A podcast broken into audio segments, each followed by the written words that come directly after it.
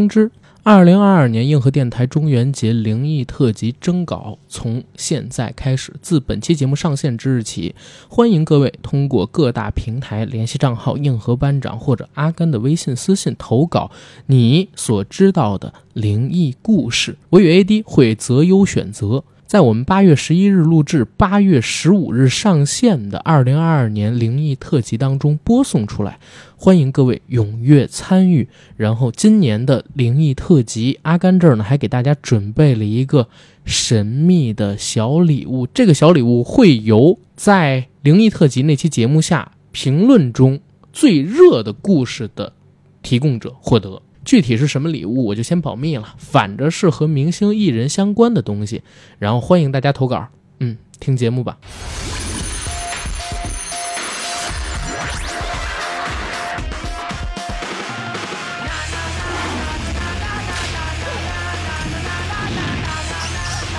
三、二、一，康熙来了，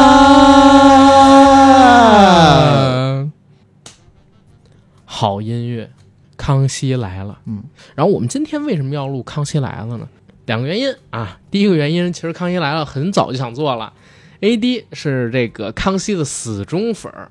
就在我们节目录制前大概五秒钟，我还问他说：“最近一次打开康熙是什么时候呀我就说在吃中饭的时候，？”对，因为我在之前的节目里面应该也有提到过，现在的下饭综艺吧，真的很少。我一般吃饭的时候有个习惯，就是打开 YouTube 加四个字“康熙来了”，嗯非常之下饭。因为我吃饭的时候我不愿意动脑子，嗯就像美剧啊什么东西，我是觉得，比如说我夹菜的时候头稍微低一点，喂，我好像 miss 掉了一件信息。对但是像这种综艺节目就不会，对而且你一直放着吧，也会像一个陪伴你很多年的老友一样，一直陪伴着你。这种陪伴感，我觉得挺好的。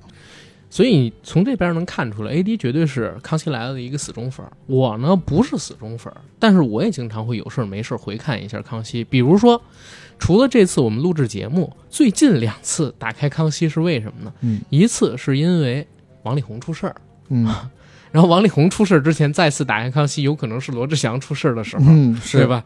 除了王力宏出事儿，最近一次打开是什么？是大 S 又结婚。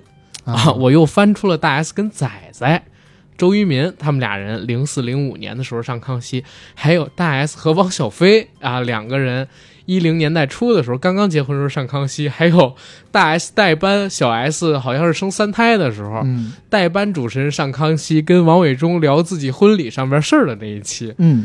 所以啊，《康熙来了》绝对是我的一个宝藏。我每当发现，哎，在我印象当中，或者说在华语区有影响力、出道时间稍微长一点的大咖明星出点什么事儿的时候，我就要打开《康熙来了》。你是想去看看以前的那些节目里面，他的言语之中会不会出现一些端倪？没错，现在其实你回过头去看《康熙来了》，罗志祥的那些节目里，其实已经给他前两年被周扬青爆出来某些事儿啊，嗯留下了伏笔。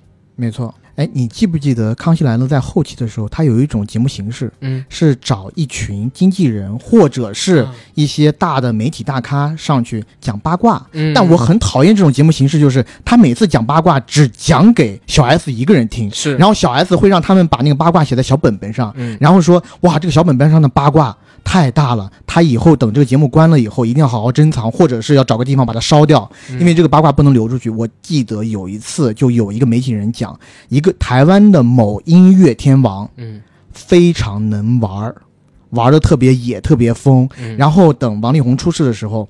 就有好事者把那一段扒出来说这就在点王力宏，但是也有人在底下讲，其实不是在点王力宏，可能是在点不是台湾人，嗯我知道不是台湾人，是，但也算个天王来的了，对吧？而且你刚刚讲的罗志祥，嗯，我发现小 S 其实早就知道端倪。当然了，罗志祥之前不是有个助手是从幼幼台的蝴蝶姐姐变过来的吗？嗯改了名以后叫凯乐，嗯然后凯乐跟那个罗志祥一起主持《娱乐百分百》。嗯之间的互动就已经非常暧昧了。我记得有那么一两次，凯乐单独上《康熙来了》的时候，有一次节目就特别搞笑，小 S 一直一直在戳凯乐，因为我们从凯乐和罗志祥的互动当中，我们可以看到。凯乐几乎就是那种看到罗志祥以后满眼都是爱心的人，然后罗志祥也一直在提携他。是当然了，我们看了后后来的一些报道以后，是为什么才知道为什么提携他。可能凯乐是一直是他的一个呃很好的玩伴，也是那种随叫随到那种。招之即来，呼之即去。没错，当时应该是罗志祥公布了一段什么新恋情，嗯，小 S 就一直指凯乐说，嗯凯乐是去打歌的，是小 S 就一直指凯乐说，哎，凯乐。那个，你对你老板罗志祥，因为凯乐是签在罗志祥的公司的嘛，是是说你对于你老板的新恋情你是怎么看的？然后凯乐就在那儿强颜欢笑，就说啊没有啊，我很祝福他啊什么。然后小 S 就还在戳他说，哎，真的吗？我看你眼泪都要出来了，你一直在强颜欢笑啊，没关系，在这里哭没关系的。嗯然后他说没有，我真的很祝福他什么的。你就看到他那个表情非常之僵硬，但现在回看，小 S 在当时肯定知道些什么，肯定就一直在那儿逼问他。对那一幕我觉得是特别有意思的。因为后来被人爆出说蝴蝶和他的秘密已经是人尽皆知，甚至在当时周扬青爆出来，嗯、小猪和蝴蝶就是他旗公司旗下女艺人，当时还没有直接爆到底是谁的时候，有台湾的狗仔跑到街边去问台湾的小朋友说：“你们猜这个女艺人是谁呀？”大家说：“蝴蝶姐姐啦，都知道啦。”然后后来周扬青才在微博上边给那些阴阳怪气的人回复说：“我做第三者，小三上位，怎么可能？我是蝴蝶吗？” 所以大家才完整的对应起来，原来罗志祥出轨的那公司旗下女艺人就是蝴蝶。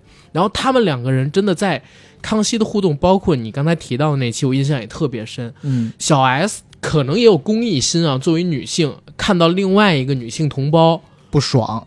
为罗志祥这种渣男嗯，这么付出，这么隐忍，肯定不爽，其实想要是要点戳破他对，或者说嗯想要撑他一把。对。但是凯乐呢，他可能就属于太爱罗志祥了吧？当然，也有付出太多了。我看网上也有人说有什么别的心思，但是我觉得肯定也是有爱的，要不然不可能跟了他十年，没肯定是名没分的。肯定是爱，我觉得爱比较多。，对，凯乐现在结婚了吗？我不知道，啊，反正如果没有结婚的话，嗯，我希望他再努把力吧，说不定真的有一天可以和罗志祥终成眷属。毕竟，罗志祥在最近的那个演唱会上大叫了我失去去的一定要拿回来。拿回来，像小马哥一样。哎呦，是是结果在微博里面被人群嘲。有人跟他说，你就哎，在这个最近很火的这么一个地区火就行了，嗯，对吧？是 是，就别回大陆来了。我我对这样的事儿没什么太多别的看法，但是我是觉得，呃，蛮有意思的。然后再说回来，为什么做康熙？一方面是因为之前大 S 结婚，其实我们就想做，但因为种种事情堆过来，就推到了现在。我其实不是，嗯，你是一直不敢，我其实是一直不敢，我包括到现在都不敢。嗯就是嗯，可能阿甘了解，我每一次遇到一个我特别喜欢的选题的时候特别，珍视。对，其实是挺，我怕我聊不好，因为认真，因为珍惜，因为喜爱这个节目，所以才不敢轻易的去动它。是，嗯，所以一直拖到现在，为什么又要做了呢？是因为最近啊，台湾省也挺火的，啊，所以是因为这个原因吗？是，我就突然想起来了嘛，嗯，对吧？然后我们也趁着这个火一把，聊一聊台湾省啊已经逝去的一代神宗，真的是逝去的一代神宗。因为我在这两天吧，就是准备《康熙来了》这期节目的时候，回过头去看他零四年一月份开播，然后到一六年一月份停播，再到他停播之后的这几年，蔡康永和小 S 他们俩在大陆地区的各种尝试制作的节目，还有回到台湾省内制作的节目，真的完整的是一个港台的流行文化，嗯。由整个华语区流行文化当中的主导地位到江河日下，嗯。然后现在生存举步维艰，然后我们大陆从落后到追赶、抄袭，然后到超越，这么一个全过程，而且到未来的话，你能特别明显的看出来，台湾省一定要依附在大陆下，他们的流行文化才能保存下来，是对吧？因为你看，现在我们看到电视台里面的那些综艺节目，大的其实已经不多了。对，然后基本上都是老三样。嗯，老三样是哪三个啊？一徐乃麟，对徐乃麟就搞他那套赌博类的游戏类竞技节目，还有一个呢就是吴宗宪，他现在手上有两档比较主的节目，嗯。一档是他和他女儿 Sandy、嗯。吴珊如主持的那档叫《小明星大大跟班》，班，嗯，然后之前也得了金钟奖。还有一个呢是他和康熙、保全、陈汉典嗯还有露露嗯。一起主持的综艺大热门。是。第三个就是曾国成，曾国成主持的也是那种带状的访谈类的节目，然后也都是请的是综艺咖。跟大陆相比，像大陆前几年有那种外景的特别大的极限挑战啊、跑男啊，跑男啊什么的，嗯其实台湾也有。台湾的那个呢叫综艺玩很大，对，但综艺玩很大，你去看它的制作特别小，甚至是很简陋。基本上就是到什么士林夜市，没错大，家扔骰子，或者是吃某个东西，森林公园对，啊，去做一些这种挑战类的节目。因为我们前几年大陆这边呢新说唱火了，嗯，所以去年在台湾那边也做了一档类似于新说唱的综艺节目，叫什么？我其实有点忘了，但你去看的话，那个节目真的有点像市级卫视做的综艺节目。嗯，其实这个变化是从九十年代的时候开始的。九三年之前，台湾的电视市场其实是牌照经营，当时只有三个电视台。三个电视台的话，当时的节目也没有那么多。嗯，但是随着九三年开始，民营资本可以在台湾省内开办电视台，大家觉得这个东西好赚。从最开始的影视点播频道，慢慢的进化出了各式各样的新闻台。就大家最近这两天，我知道，因为可能大家也都很关注台湾省内事件嘛，对吧？嗯然后可能也在各类网站上边看到了各个台湾名嘴的那种政论，是然后那种节目啊，包括过去什么吃茶叶蛋这个那个的，都是因为在过去的这三十年的时间里边，台湾岛内开办了将近两百个频道，在这两百个频道下有多少覆盖人口呢？直接覆盖的省内居民是两千多万，也就是说，平均每一个频道覆盖也就是十万人，对吧？也不可能这十万人全都盯这所谓的频道去，于是就变成了大家都要嗯造热点呀，要互相骂呀，要找一些视觉噱头，就出现了什么茶叶蛋的梗啊，出现了什么哎呦。大陆人坐不起高铁，然后你吃一碗泡面，周围人都会过来围观，这样类似的梗出。然后除了这个恶果之外，还有一个更大的恶果，就是因为观众的注意力被无限的分散，而且呢，呃，每一家电视台因为实在太分散了，很难盈利。像台视，我看到过，它九三年的时候，它的广告报价是三万三千台币，十五秒，而且你还不能只买一个广告，你必须要买五个十五秒的广告，我才卖你这个时段，否则我是不卖的。但是时间到了二零二零年，台视它的广告价格已经降到了不到两万新台币十五秒，而且你买这十五秒，我搭你四个十五秒的广告，就说你买一个我送你一分钟，嗯，相当于这么一个水平。通货膨胀的话，九三年三万三千新台币跟二零年两万台币肯定是特别大的差别。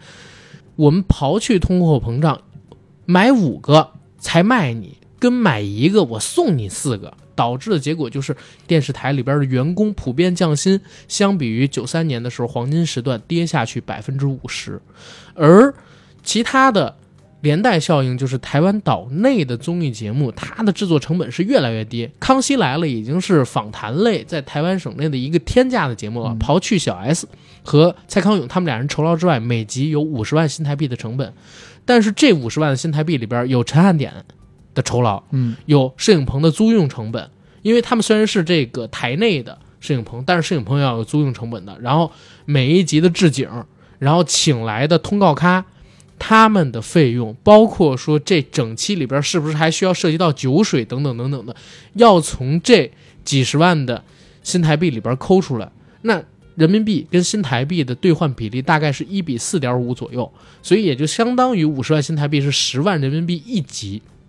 能做出什么秀来吗？而像吴宗宪他所做的这个综艺玩很大，是因为是室内，呃因为是室外节目嘛，它的成本会高一些。但是呢，除了吴宗宪酬劳之外，一共的制作成本每集也只有两百万新台币。嗯但是你就说咱们中国大陆《快乐大本营》开场这个秀可能就超过一百万的成本，有几期是超过的。当时我还记得，就是谢娜跟何炅两个人还在《快乐大本营》的节目里边炫耀过这个事情。所以你从这儿就能看出来，吴宗宪在某一年的金钟奖上面说到的这个话呀是很有道理的。嗯，综艺它其实是一个堆钱的事儿，除了你要有好的综艺咖之外，人才的培养也是综艺咖的一部分啊，也是要花钱的。然后整个置景、舞台、特效、灯光、舞美的设计，包括你用什么样的摄像机，都是要用钱堆出来的，嗯，那已经没办法和大陆产生一个直接的竞争关系了。甚至你看《极限挑战》，当时也引到了八个大电视台去进行播出，收视率很高，比康熙还高。曾经有一段时间，因为康熙到了后期的时候，收视率是零点七到一点七之间嘛，平均下来。嗯，但是《极限挑战》有破一的时候，所以偶尔它会超过一下康熙的收视率。是嗯，我自己因为有一些台湾朋友，嗯，然后你会发现，尤其是近几年，因为我本身是不太看华语剧集的，因为嗯没有他这么多的时间。但是我跟台湾朋友聊的时候，我会发现，哎，他们几乎看所有的大热的华语剧集，嗯就是大陆这边产的剧集，而他们台湾本土的都不太看。包括我去台湾玩的时候，我跟他聊，我说，哎，最近那个吴宗宪做了个什么什么节目、嗯，啊，沈玉琳做了个什么什么节目，他们都不知道。啊但是说完了刚才那几点，你再回过头去看《康熙来了》，你就能发现它的奇迹之处。这么一档成本低廉、只靠两个主持人为主魅力去推动的一个访谈为主的节目，居然能在长达十二年的时间里边播出哦，嗯。长盛不衰，两岸三地有巨大的影响力。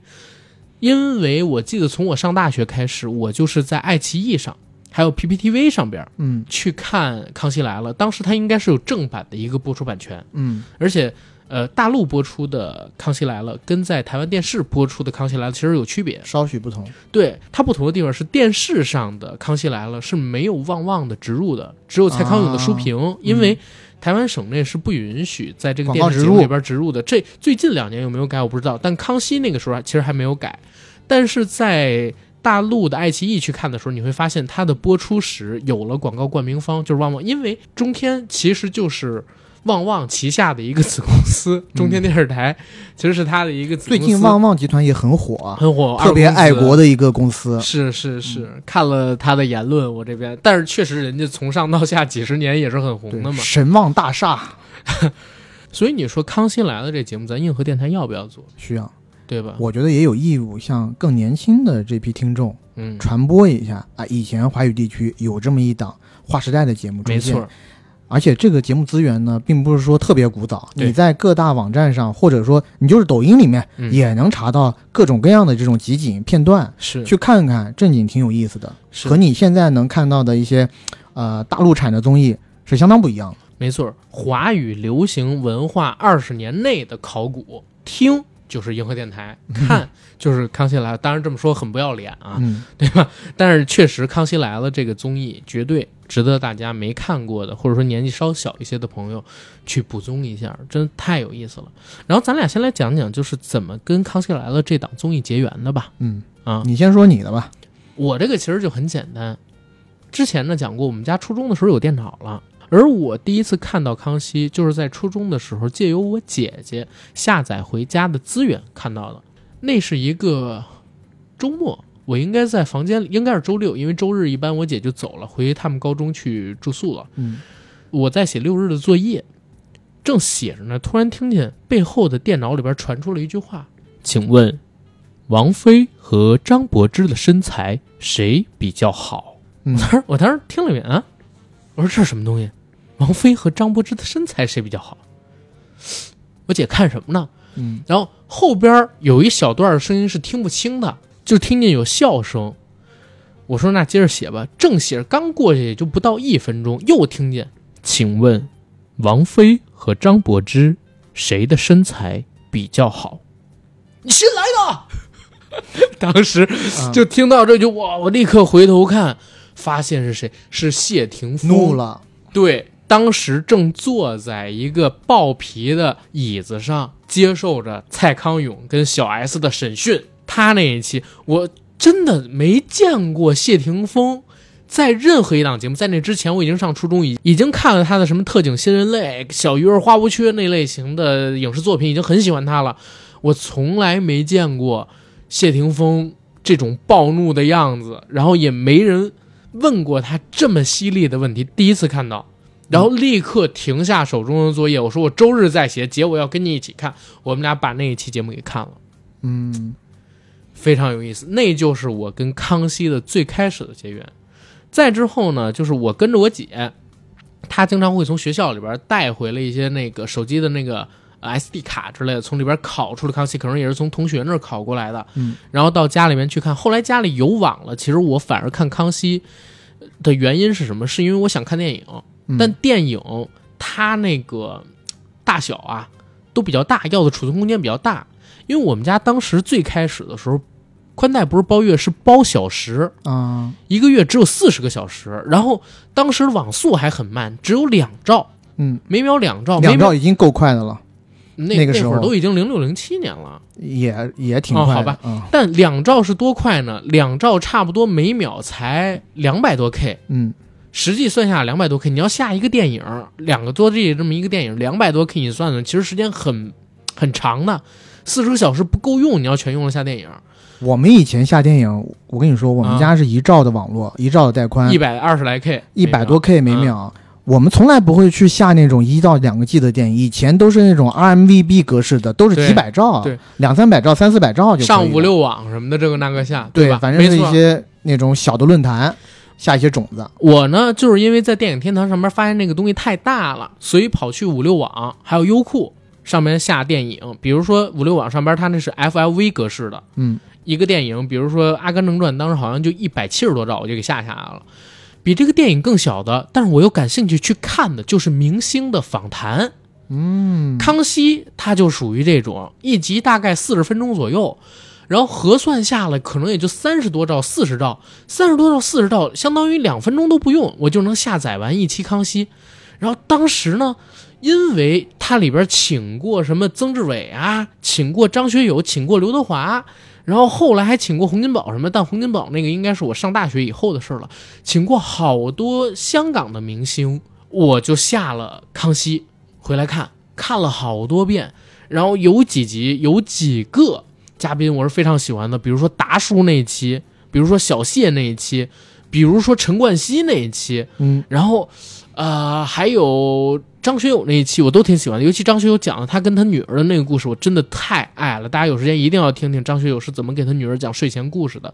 然后这是上初高中的时候，等我上了大学开始，学校里边有 WiFi，然后手机也可以就是触屏了，就是无限的看嘛。嗯，然后当时就想在手机里边多下一些东西，但是那个时候手机的空间也小，一台手机才十六个 G。下电脑里边，其实我们宿舍因为断电，到后半程的时候就没那么方便，所以就是能往手机里边下点就下点。又想起了康熙了，其实那之前我已经有一两年的时间不怎么看康熙了，嗯，不过那个时候我就发现康熙跟小的时候看有变化。嗯，最早的时候，刚才我说康熙是访谈，社会名流李敖、连战、马英九他们全来，对吧？小 S 还要坐到马英九的腿上，我觉得马英九穿什么那集特别，有意思，然后李敖那集也很有意思，直直接就骂小 S。对吧？嗯，等到后来就变成了你说的这些综艺咖们组班来上访谈，反而变成了比较少会出现的这种频率。我呢就会挑我喜欢的系列嗯，去看，比如说什么卸妆系列，比如说像什么灵异系列，还有就是好吃的做菜的那些系列，美食系列。嗯，再有的话就是我刚才说到人物访谈那些是必看的，然后一直到一五年突然说康熙要停播了。嗯。然后从康熙要停播这件事儿知道了开始，康熙内部就开始做大的企划嘛，嗯，就是请了一批挺牛的，就是挺顶的，很久没在康熙上面看那么大的明星，成批次的一集一集的来，所以最后大概那十几集的时间是我一直追下来的。嗯，啊，这是整个跟康熙的经过，接下来就是之后不断的考古了，嗯，你呢？我说实在话，我都有点忘了第一次是什么机缘巧合看看到康熙的。嗯呃，好像也是我一朋友推给我。我高中的时候，我们家刚开始装网，那个时候我第一次看《康熙来了》是在土豆网上看的。当时那期可能是采访的 S.H.E 吧，啊，啊，然后我当时看了以后，我觉得挺有意思。是他们说裸体在那个房间里练舞的那一期吗？呃，他 S.H.E 上去有很多期了，我说实话，我有点记不太清到底是哪一期。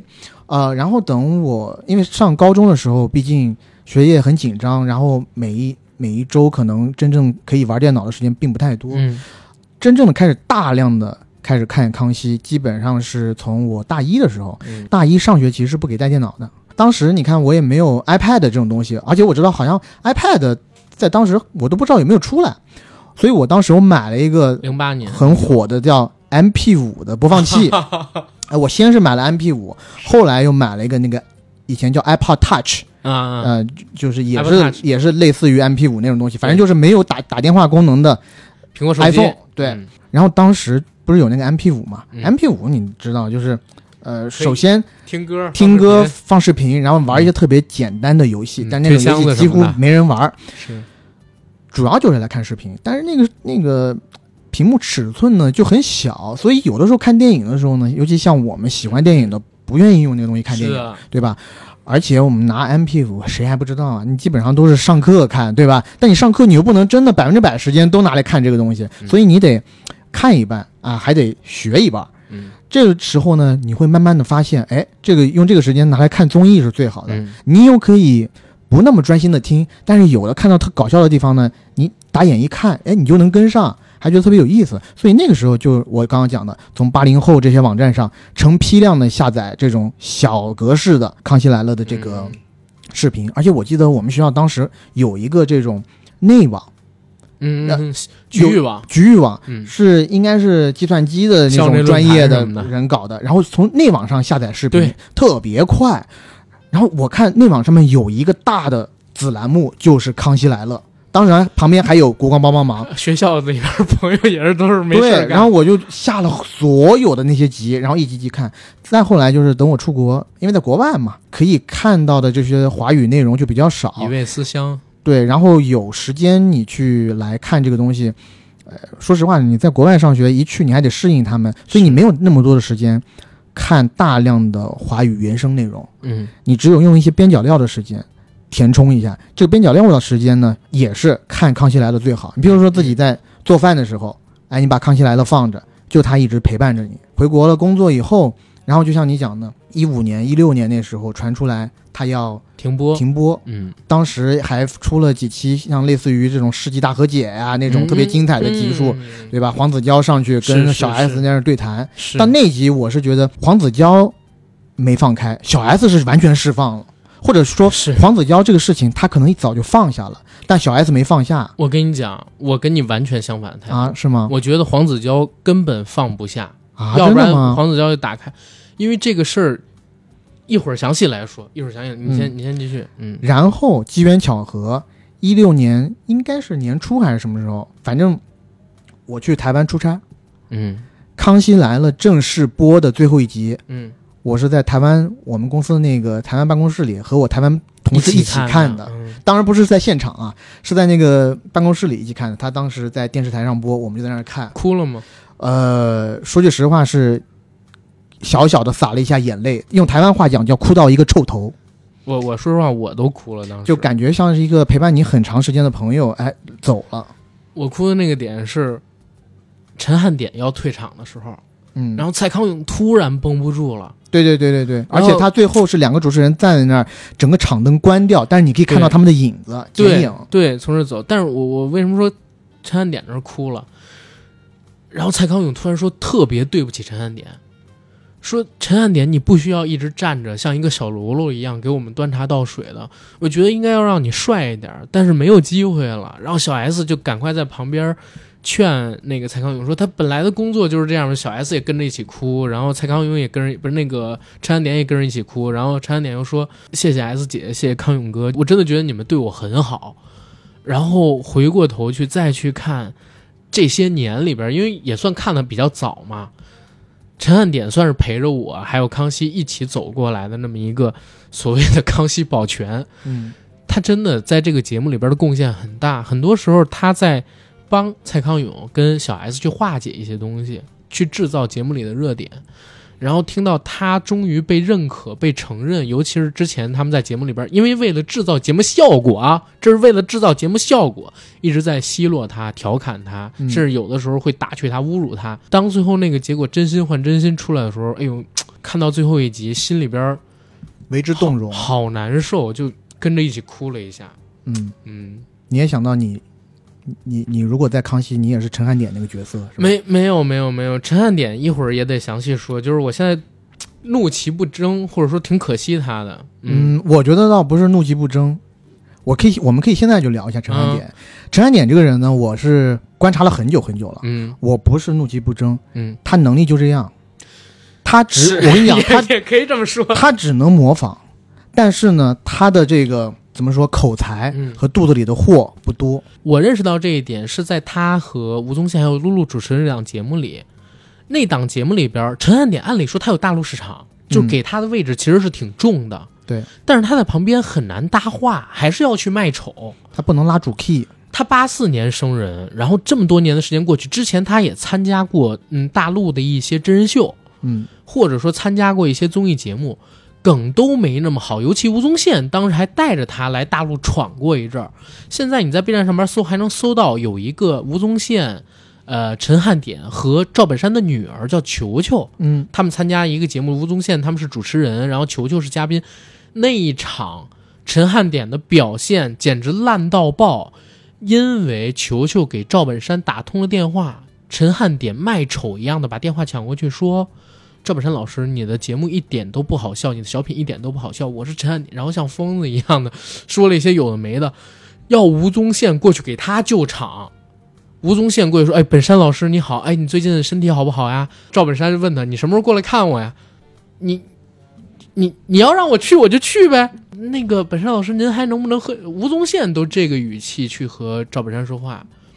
陈汉典之前是非常没大没小的，啊陈汉典，你都不说他和赵本山了，嗯。他在《康熙来了》后期有一期节目，其实挺败好感的，嗯。就是那个赵正平，他去赵正平家做客，嗯。但是去赵正平家做客的时候呢，有那个摄影机全程跟拍嘛。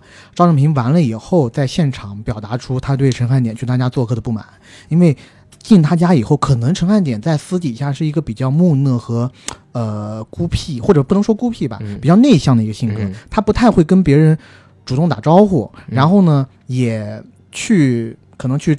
赵正平家以后也不主动帮他收拾家呀，也不不主动去打扫卫生啊什么的。嗯我的意思是，他到人家家里以后，可能吃了一些东西，他的一些垃圾啊嗯什么，他就随手扔在那儿。没有太体味别人的感对受，，没错。所以导致赵正平对他颇有微词，而他自身主持功底这一块呢，已经验证了很多年了，真的扶不起来。他主要就是于我觉得在于他的这个临场反应不太行。这个临场反应其实也分，就是他如果在模仿的状态下是 OK 的，嗯他很会模仿别人。譬如说，他有几个特别经典的角色，一开始的胡瓜，嗯呃，包括那个呃学陈冠希徐乃麟对，陈冠希 Dennis，Hello，大家好，我是 DJ Dennis。然后徐乃麟，嗯，对吧？就是还有赵正平，他也模仿的，然后沈玉琳也有。是，他在模仿的情况下，甚至他连那个台湾的播音主持人李四端都能模仿。尖端云端，这里是呃什么什么的那一端，我是李四端，都模仿的特别好。但是你要给他抛给一些问题，让他自己来去发挥的话，他就卡壳，他就有点木讷。就尬在那儿了。这个时候，如果小 S 插他，会有一些梗出来，但没有人插他，他自己会呆在那儿。嗯，对，所以我有的时候会在想说，因为我肯定不觉得陈汉典是一个特别笨的人。嗯首先，他跳舞跳得好；对二，我觉得会模仿的人一定不笨，因为他模仿的时候有很多角色是他第一个模仿，然后在台湾各大综艺节目里面有很多那种综艺咖就跟着学着他模仿。对，像会模仿的人，他首先有一点，他一定会特别去呃观察别人。嗯特别细致入微的观察别人，那些小细节一定是他捕捉到的。你要做到这一点，嗯，太笨的是肯定不行的。所以他首先他不笨，但我在想，有一点是不是因为他太成他一出道以后就，呃，其实进大闷锅进了一小段时间以后，嗯他就进到这个《康熙来了》节目组，是，然后他在康熙身边待了太长的时间，这个节目的主 key 都在康熙身上，然后他已经养成了某种主持习惯。嗯，他一旦离开这种康熙了以后，或者离开了某身边的某个大腕以后，他不会做自己，或者说他在最开始的时候就他已经形成了，我就是个绿叶，然后我我是不能做这个主花的，红花不行的，我只能做绿叶。对对对，你说的这个特别像姜浩文儿，嗯，就是姜浩文演配角的时候特出彩儿，他把嗯别人戏都抢了，但是他演翠丝的时候，他是主角，按理说是要捧他做这个男主角，当时是古天乐还是刘德华他们投钱的戏嘛，他习惯了做绿叶。跟惠英红，惠英红也是捧他的。跟惠英红做对手戏的时候，惠英红气势一起了，他就去衬惠英红了，嗯就没有主角意识，就是已经养成一个配角的习惯了。你说的是翠丝是吗？翠丝啊，嗯但是呢，陈汉典为什么我说他可惜？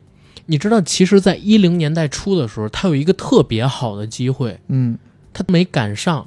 湖南台做了一档综艺，叫《百变大咖秀》。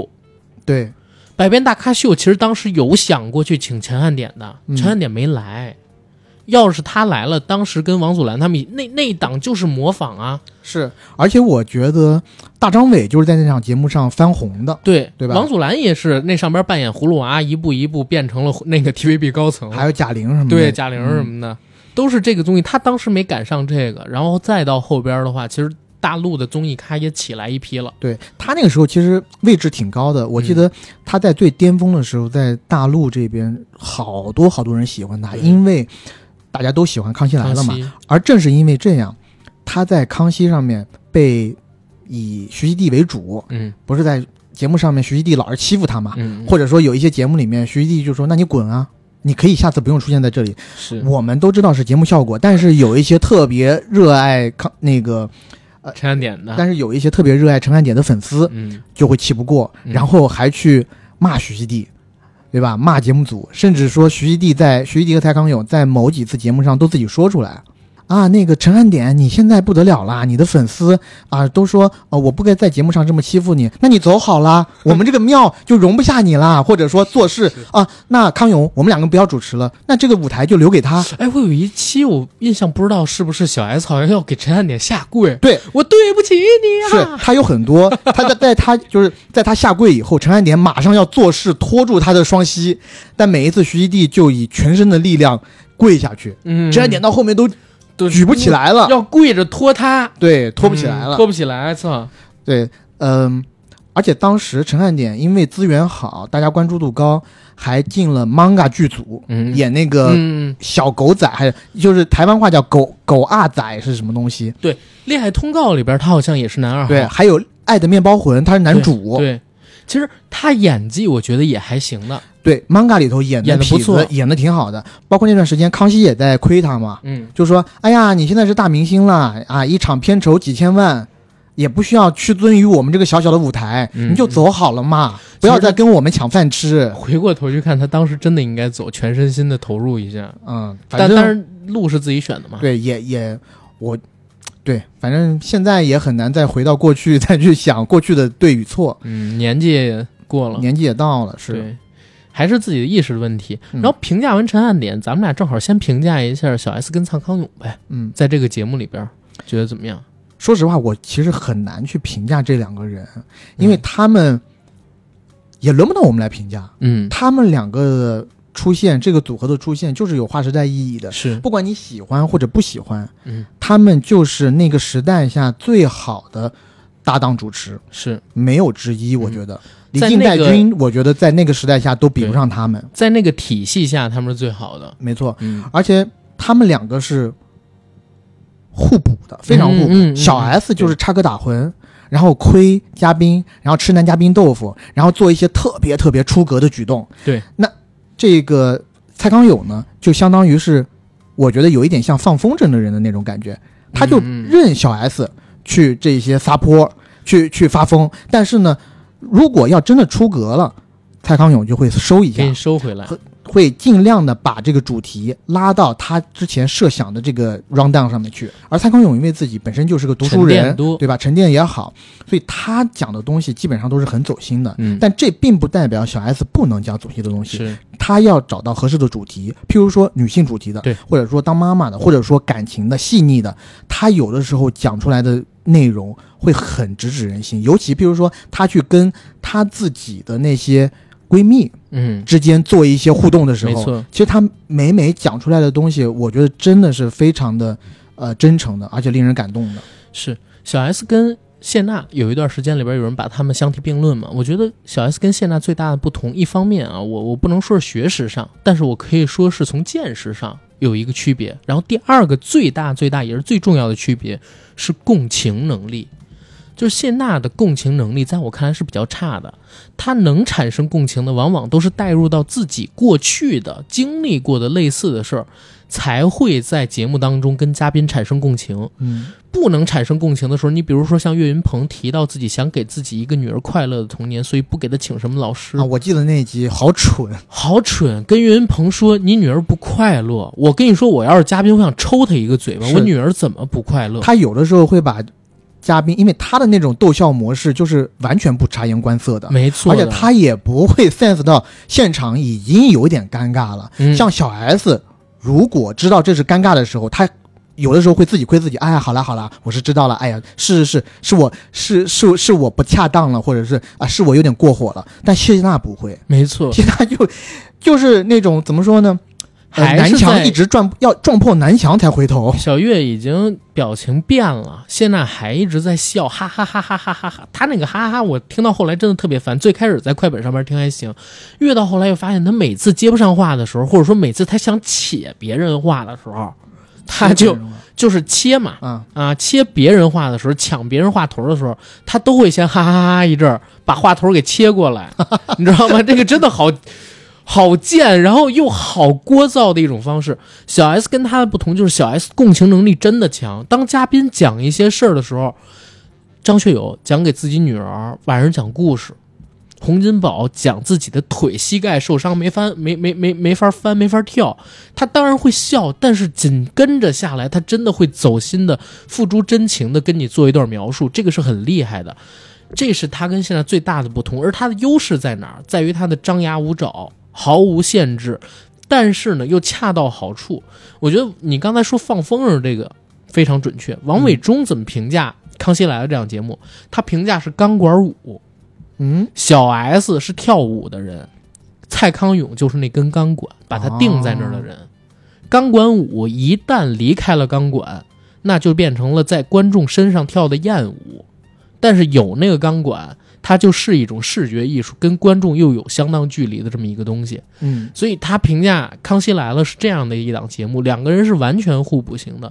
而且刚才我们一直说小 S 跟蔡康永配合有多好，他们俩有多互补，大家可能认知感不还不强啊、你看看他们俩各自离开对方之后，在做的节目里边是一个什么样的形态？对，我觉得蔡康永整体上来讲还要好一些。有好歹有一个奇葩说，对，有个奇葩说，而且嗯。他毕竟是饱读诗书，对，他给出了一些观点，然后又因为他自己的这个呃身份，也不能说身份吧，他就是比较细腻，也能体会到别人，所以他嗯。讲的一些东西，包括之前康熙的时候，蔡康永就出过两本蔡康永的说话之道，对，很会说话。嗯，就凭他这一点，他还是能在一些综艺节目里面立住脚跟的。大家也会把蔡康永不光只是是把他当成是前《康熙来了》的主持人，还会给他当冠上文化人对的一个称呼。但小 S 离开了蔡康永以后，他在各档综艺节目里面的表现都不佳，那些综艺节目几乎都是围绕着小 S 量身打造的。对，就这样还弄不起来。我觉得最大的区别在哪儿啊？举俩例子，嗯他们之前做了一个节目叫《花花万物》，嗯有一期呢是薇娅过去，小 S 当时问了一个问题，说：“哎，薇娅，我怎么这次看你跟上次看你长得不太一样啊嗯？”其实呢，他是说薇娅是不是整容，是不是整容了？嗯，然后薇娅说：“啊，今天的这个化妆师啊是你们节目组的化妆师。”薇娅的回应类似是说这是化妆的问题，嗯没整。蔡康永这个时候呢就问了一句话：“哎，小 S，你这句话是不是意有所指啊？”其实就是在 Q 小 S 把这个话题再进行下去。嗯然后小 S 呢，这个时候又问了一遍，薇娅还是回避的时候，蔡康永说：“哎呀，不要这样子嘛，对不对？你能不能善良一点？人家第一次来我们这个节目，把人家都吓到了。”他们俩就形成了一种互补。蔡康永会帮他递话，让他去提问，然后又能以一个比较高情商的姿态截止住这个对话。小 S 在收到这个对话之后，又会有一种幽默的方式来化解蔡康永阻止他，然后对方的这个尴尬，就是他们这个默契是有的。但是小 S 自己做的那个节目，比如说《姐姐好饿》，他当时呢，除了黄渤那期，因为黄渤本身情商高嘛，他仿谢霆锋也好，仿其他的一些嘉宾也好，你都会觉得太过了，没有人搂着他一个是过，二一个是套路有一些单一，吃豆腐。套路就是吃豆腐，就是打一些两性的擦边球。对，嗯，当然了，这个我们不是说不好，就是说他的年龄可能需要去做一下转变。他因为他嗯随着年龄的增大，他的身份已经是几个小孩的妈妈了，嗯，然后再看他像年轻的时候这样去做一些吃豆腐的事儿，你就觉得稍微有一些违和。嗯而且你也已经知道了，他其实并不是他想表现的那样的人，对他只是纯粹为了节目效果去做一些这样的事儿的时候，你就觉得有一些过，对。有一些 over。然后再说到蔡康永，蔡康永确实在离开了小 S 之后还是比较好的，但是我自己个人认为啊，蔡康永是抓到了另外一个好人，抓到了马马东是因为马东其实他有在在《奇葩说》那个节目里边，马东有一点像小 S，他是 Q 广告的那个，他是没下线的那个。嗯，蔡康永又是往回收那个，他的角色变化其实并不是特别的大，反而蔡康永当他离开《奇葩说》，他再去做什么，呃，饭局狼人杀，还有其他的一些节目，真相大白吧，好像是当时那些节目的时候，你会发现有点不够生动。嗯就是他自己的话，有一点点悲天悯人，有一点点自爱自怜，然后容易把整个节目拉入到一种特别奇怪的氛围里边去，需要有一个人给他提供欢脱的气氛。嗯。然后再说到他们俩离开康熙之后合作的那个《花万物》，为什么你一搜评分四点多，康熙现在还九点多呢？嗯，几个原因，第一个是在内陆，对，你尺度没有些尺度就是在那种尴尴尬尬的位置。对，第二一个呢是来这个节目的明星很多都放不开，嗯对吧？放不开那也没意思。你看康熙的节目，你就是要开黄腔，明星也开黄腔，明星来到这儿之后什么都敢聊。然后再有一个，他们其实也有一个类似于花花保全的角色，嗯，但是那些所谓的保全角色呢，都是男团里的成就员比，较帅的。对，嗯，在那儿装着完全耍帅，一个花花瓶。就是去递个东西，然后去对几句话，然后羞涩的扮演一个小鲜肉的角色，就这几样让他变成了一个康熙的降级、降级再降级的版本，就变得特别没意思，对，对吧？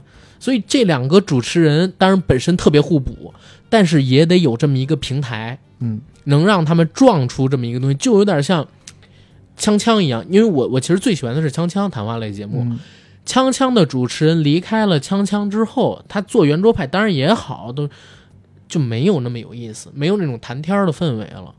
对嗯啊，反而这俩主持人可讲的特别多，因为我我真是觉得好好的这么一个主持搭档互补搭档太重要了。嗯你就说小 S 在康熙上边去吃人豆腐，蔡康永其实是给他递话让他去吃的那一个，但是又人恰到好处给他收回来。他有的时候我会发现，好像眼睛是出神的，尤其是当蔡康永在主导这个谈话的时候，然后有的时候蔡康永就会去给他戳他一下，递他一句话。现场有某一个男嘉宾身材非常好，那蔡康永有可能就会去戳一下小 S，就说啊，那某某某的这几块腹肌，你不想去尝试一下吗？嗯啊，这时候就会把小 S 的兴致挑起来，小 S 可能就演着演着就过去，然后去做一些比较可笑的事情。是，然后蔡康永紧接着说：“你还是礼貌一点吧。嗯但那个时候豆腐已经吃完了，对，但是用他又收回了。而且蔡康永其实，在那个节目里边，他也在用一些外部的东西缓解自己可能会带来的严肃感，或把气氛带入到比较怪的那种状态里边去的东西，嗯就是他身上的鸟，身上的马，对他有奇装异不光是马鸟，还有蜘蛛。蜘蛛，对，对，蔡康永笑起来也有意思。啊大家好，我是蔡康永。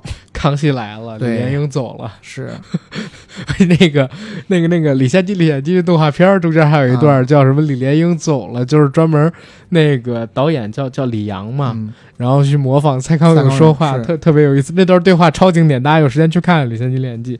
OK，关于这俩主持人，咱们一会儿可以再延展去说啊。咱们先回到正常的一个节目流程。我其实在这期节目录制之前，跟 AD 呢做了几个选项，这几个选项呢，让我们两个人把过去这些年看康熙，然后记忆深的人还有场面，分门别类的捋出来。嗯，第一个选项就是最佳嘉宾，嗯，都有谁？你先，我先，呃，要不你先？我先。OK，我写了大概是四个，嗯，第一个呢是王伟忠。嗯，为什么写王伟忠？其实一会儿呢会聊到一个我特别喜欢的系列，叫眷村。眷村故事，对对，有两个系列，一个是我们从小到大的眷村故事，还有一个是伟忠妈的眷村菜。没错。嗯这两期虽然我没有把王伟忠写在我最喜欢的这个嘉宾嗯呃列表里，但是这两期我的印象都很深。尤其我看伟忠妈妈的眷村菜那期的时候，我还哭了，因为他那期播出的时候，王伟忠是做了一个纪录片的，嗯，就是说他们当时住在的那个眷村，是哎，他们眷村叫什么名字来着？我忘记了。然后也配套搭配着出了一个伪装妈妈的眷村菜的一本书。嗯嗯，然后他的那个纪录片里面，就是去走访他几十年前出生的那个眷村，是的和他的姐姐甚至妈妈一起。那个纪录片也拍得非常好，而且我记得当时是一个大的风潮，呃，包括桃园眷村，嗯，哎、不是桃园眷村，是那个宝岛一村，宝岛一村那个话也是在那时候，对吧？然后更早的孤零街什么的啊，但是那两期因为我印象太深了，就很喜欢。一会儿详细的讲具体是怎么回事啊，因为那是我最后的最佳系列里边的。王伟忠这个人，第一，台湾综艺教父，嗯，有文化、有学识、有素养。出身呢，虽然我们刚才说的他是眷村出身嘛，从小其实也在一个比较混乱的环境里边长大，但是正是这种环境让他接触到五湖四海的人，不像大家想啊，因为眷村里边住的其实都是外省人嘛，对对吧？然后他外省老兵，外省老兵，他们有各种各样的口音，各地方的人。你如果去看他上康熙的节目，他学各地口音都可以的，而且他还会说一口非常好的北京话。没错。而且我告诉你，嗯，我现在都可以跟你讲出来。那一期我们儿时的眷村有哪几个嘉宾？除了他以外，一会儿那期再讲，啊最佳新恋那期再讲。然后除了这几点之外，他的情商超级高。然后其实小 S、大 S 其实是他捧红的，嗯，或者说是他们其中的一个贵人之一吧。所以他对小 S、大 S 有点像看女儿的这样的一个状态。每当他去做这个节目的时候，我就喜欢看小 S 或者说大 S 也在的时候和他的一些对话的展开一些。互动对，其实是非常有意思的，而且有那种亲人之间的互 Q 感。是，嗯。但是呢，那只是在大小 S 面前。啊，对，你去看所有其他的这些明星，但凡是跟王伟忠工作过的，嗯，提到伟忠哥，全都是惧怕，对，惧怕，因为王伟忠就会骂你的，直接就骂你，你在搞什么东西，是就挺好玩的。你必须得碰上那么一种造天造地的小人物，就是无法无天的，才能在王伟忠那边撒得开花儿，嗯，对吧？所以他是其中一个。然后刘德华是因为他其实上了三次康熙，如果我没记错的话，最近的一次应该是桃姐那次，一一年左右，然后最早的那一次应该是零五零零四零五年。他那三次其实都蛮有意思的，因为小 S 可能是真的喜欢刘德华这一挂的明星，很迷妹。嗯，他现场去吃刘德华的豆腐的那种互动，有点像吴君如跟刘德华的那种相处模式。我不知道是不是小 S 可能从吴君如过去的一些节目里边吸取来的风格啊，好玩。而且刘德华在这节目里边也特别放得开，因为他其实一直以来在大陆的观众面前，尤其是在做访谈节目的时候，大家都觉得他是个圣人。嗯，就是过特守的生活，二十年不吃米饭，大家都知道晚不是十年晚饭不吃，然后不吃那个米饭嘛，吃别的这些粗粮主食，然后食素等等等等的，喝自己杯子里边的水，每天必须几点睡觉，只要不拍戏，永远都是这么一个状态。但是在这节目上面，哎，有人味儿，嗯，我就觉得是这个节目让刘德华。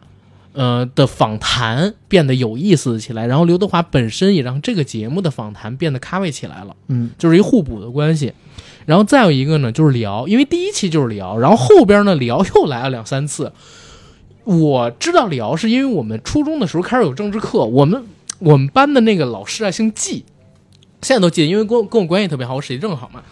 然后那个姓季的老师特别喜欢李敖，季主任特爱李敖。然后啊，当时就跟我们讲说，台湾有一个什么有一大师啊，叫李敖，啊，我们北京人，然后从这这这这走出去，然后前些年他来北京还跟我们一起看，回过头去再翻李敖的这个，他太有梗了，你知道吧？嗯，而且天不怕地不怕，什么都敢怼。没错，我觉得他怼的最厉害的一个人，嗯，我我其实不能讲是怼的最厉害的一个人，嗯。而是他的言论会让人耳目一新。嗯，他怼鲁迅，他说鲁迅不算什么东西，嗯。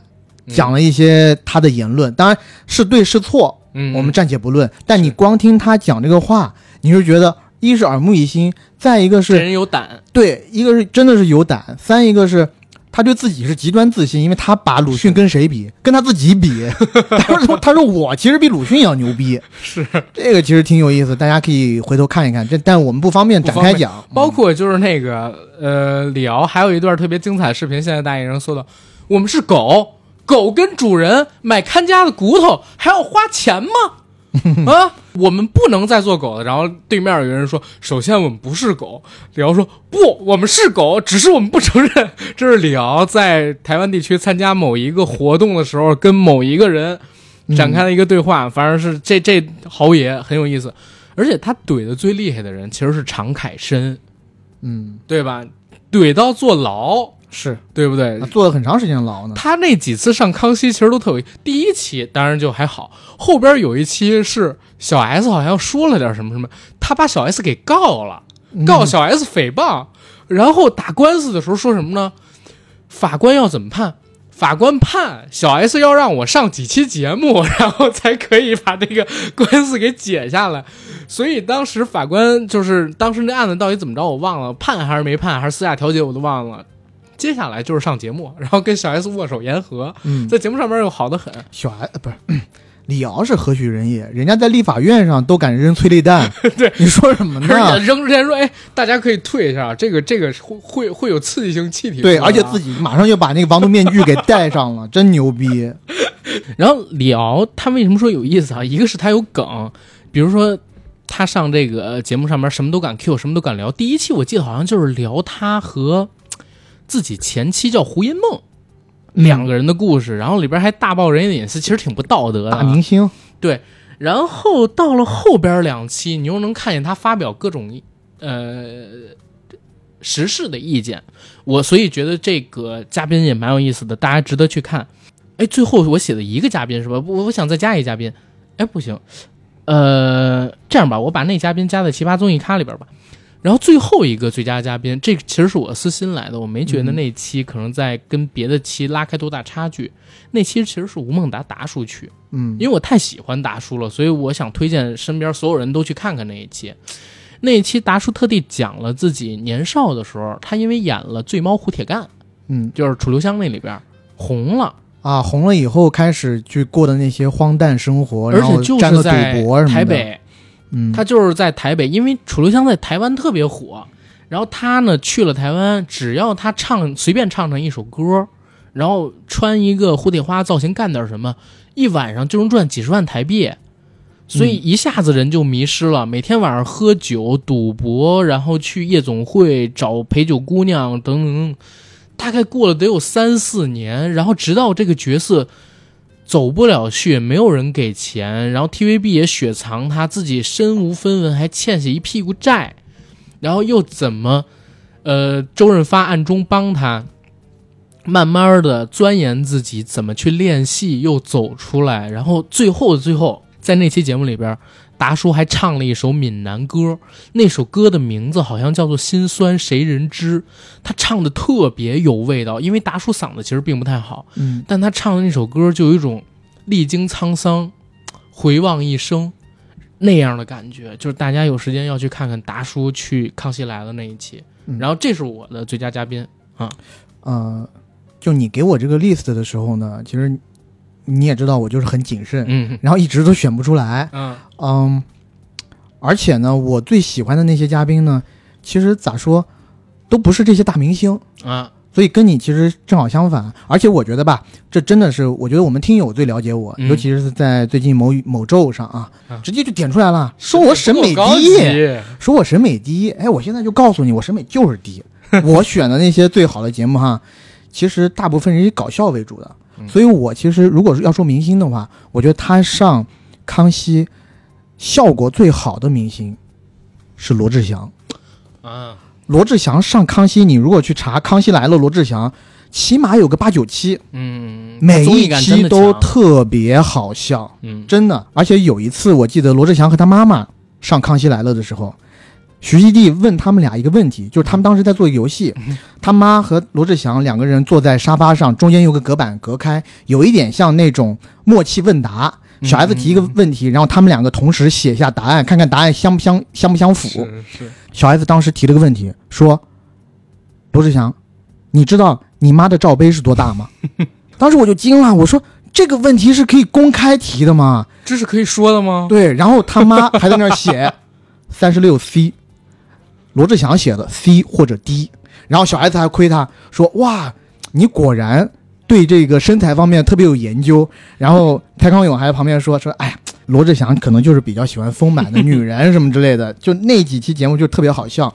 然后有一期罗志祥的节目是他是和小鬼一起上的，嗯，当时他们俩也是一起主持《娱乐百分百》，然后两个人比拼那个冷笑话。嗯啊，sorry 啊，怎么我讲的都是带点色的，但是无所谓啊。中间有个冷冷笑话，我记不得这个罗志祥自己讲冷笑话是什么，但我记得小鬼讲的冷笑话是一个脑筋急转弯，就问小红帽为什么没有胸部？为什么？因为他的奶奶被大野狼吃掉了。你听到这个你不想笑吗？我就问。我不想笑啊，但你刚刚是谁笑？是谁在笑？刚刚可以剪掉，真的，我这我审美趣味这么高级的人，是是是我怎么哎，我就低级了对，我太低级了。而且他还自曝，就说当时罗志祥刚刚出道的时候，他不是跟罗欧汉声组一个组合叫罗密欧？罗密欧嘛嗯？嗯，一开始他的支持度也不是特别高，还没有转型做歌手的时候。那会儿欧弟比他要红一点，对，然后呢，在网上，尤其在那些 BBS 论坛里面，就有很多人在骂罗志祥，他当然很气不过了，你知道吗？嗯。他还在节目里面自曝说，他取了个假 ID，是这样。首先讲一下他假 ID 的名字叫什么，嗯，他名字叫龙的心，特别土，哦因为他特别喜欢成龙，他跟他跟欧弟都特别爱成龙，是吧？对，特别特别土。然后呢，就在那个论坛上面自己写啊，我今天在新义区碰到罗志祥了，他本人好亲切哦。然后还有人在底下回回怼说，是吗？我觉得罗志祥一般。然后他还。给人家回呢啊，不会啊，我问他签名什么的都愿意哇。要是所有的偶像就像他这样就好了，就 会写一些这种话，你知道吗？就特别搞笑。太扯了，我靠！然后他有几段恋情都是在这个节目上被小嗯 S 被点出来的，对，然后小 S 对每一次都跟他说：“哎，那你和马 Q 的关系怎么样？”然后罗志祥每一次都说，就是像那种含了一口水喷出来那种做综艺效果是啊，可以不要说这个问题吗？或者说就马上去模仿，或者去做一些特别搞笑的事情，以期望于去转移视线。因为马 Q 其实是小 S 的姐妹淘之一，对，七仙女七仙女一员大将，一员狠将。对，说实话，我特别喜欢马 Q，但罗志祥呢，除了马 Q 以外，还有谁啊？呃，像九令也跟他传出过绯闻。呃呃，九九令应该是传过绯闻，但是两个人没在一起过。但是 Selina 是不是有和小猪在一起过？我不太清楚，我也不太清楚，我也不太清楚啊。这个这个个太古早了，这个绯闻考古有点早了。嗯反正还有一个就是罗志祥上节目以后，我就特别喜欢看他做的各种模仿，模仿的周杰伦简直就是周杰伦在世。嗯而且他还有一个经典角色是模仿黄立行的音浪，哦，那个我知道，音浪太强不晃会被撞到地上。飞音浪特别好玩，嗯。就是他模仿这个音浪，不单单是模仿黄立行唱音浪，嗯。你知道那个 MV 里头，中间当唱到副歌部分的时候，有一个镜头是黄立行在那啊啊啊啊啊啊啊啊，然后呢，他那个冲身体放开自己，对他那个镜头嗯是随着黄立行哒哒哒，绕着黄立行一周的三百六十度拍他，嗯嗯，而他在节目现场，他在唱的那个啊的时候，他自己的就开始转起来，是是，类似于两只脚颠着这样，哒哒哒，没错，镜头不动，他自己给你动。对对，他在模，仿整支 MV，我当时看的真的是笑喷，而且他有几个拿手绝活，像什么郭富城啦，什么这种的，我觉得他真的如果认真模仿的话，那个陈汉典不是他对手。他就是模仿郭富城，然后欧弟是模仿张学友，我爱四大天王，他们出来是因为这个嘛，嗯，就是他们当时就是模仿四大天王的这个，所以欧弟就是经常在《天天向上》模仿张学友唱腔，然后罗志祥就是模仿郭富城跳舞什么这个那个的，但是罗志祥还有两个名场面你没提到，嗯。很大。啊，很大，突然这么一提，我都有点不太清楚。就是哎呀，那个小 S 经常会 Q 他嘛，会会 Q 他，然后说，嗯，听说你在你们公司的尾牙上啊、年会上啊，然后经常会我很大，我很大，我很大，我很大，然后小 S 还要抖胸，你知道吧？就是要要动胳膊，然后往前挺，我很大，我很大。罗志祥有一年参加极限挑战，别人说让他写一个自己的特点，嗯，王迅写了个老实，然后黄磊写了个精明，然后黄渤写了一个聪明还是什么，罗志祥写了两个字，很大哦，哦，就是 这是一个，然后第二一个是什么呢？是他有一次，我那那一次我也是震惊于台湾综艺的尺度，是罗志祥跟谁？是跟蔡依林还是跟萧亚轩？当时一起去参加康熙，然后讲他们公司的尾牙上玩的游戏，输的人要去叼对方的毛，而且不是腋毛，是某些地方的毛。就哦当时我看到这个的时候，我真惊了，我说我操，这这综艺真的跟我平时看到大陆的综艺不一样。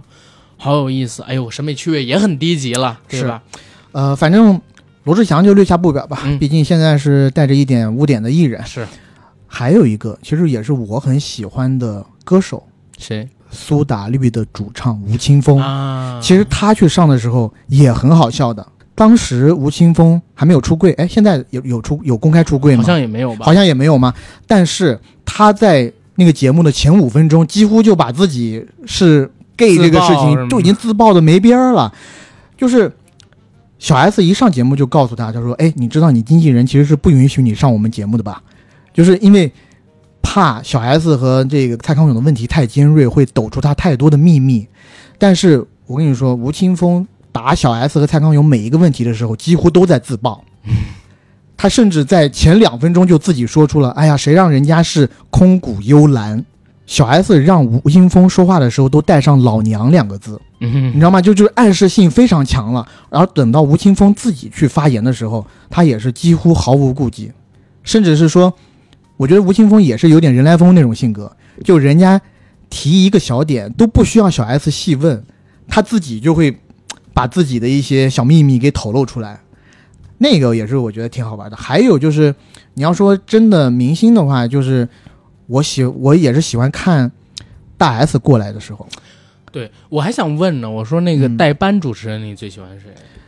其实大 S 和 Selina 都还可以，嗯，啊没事，先接着说大 S，因为我选的最佳代班就是大 S 啊嗯就是大 S 过来的时候，我最喜欢的就是七仙女那一期，嗯，就你会感觉这每一个所谓的仙女啊，都不是省油的灯。都根本都不是省油的灯。而后来你也看到有几个人就跟他们已经有点决裂了，是，像像吴佩慈嗯对？吧，范范饭什么之类的。而我记得很清楚的是，好像是小 S 说小 S 还是谁，她连上大号也要拉着这些她的闺蜜坐在一圈陪她。嗯聊天什么的，然后说起，反正就是大 S 那套嘛，大 S 就是大仙女，她所有的穿衣打扮都要最尖儿的，所有人都要是围着她，尤其以呃小 S 范范晓萱什么的为主了。这个之前我们在姐姐那期有讲过，就是一直在欺负，是，也不是欺负，负嘛，就是嗯，我觉得 OK，在那个时间段就算是欺负了，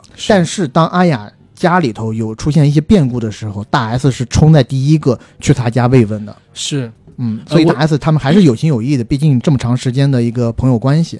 我我一直觉得就是小 S 这样话这样说啊，只代表我自己啊，或者我我自己比较阴暗。我总会觉得就是小 S 其实是有大 S 阴影的，当然两姐妹亲情关系啊，感情肯定特别特别好。嗯，但是你通过过去的节目，然后所有东西，你会发现他俩性格太不一样了。大 S 是那种非常自信的人，嗯自信到什么地步？小 S 自曝过一件事，说小的时候在艺校里边遭遇过校园霸凌，被同学拖进厕所，然后在里边去辱骂、扭打。当时大 S 一个人冲进女卫生间里边，让他们停手，滚出去，不要欺负她妹妹。就是大 S 跟她看上去本来一个好像是在节目上很温婉的，一个呢好像是很泼辣大胆的，但是现实生活中好像完全反过来，一个是根本不在乎大众到底怎么看他的。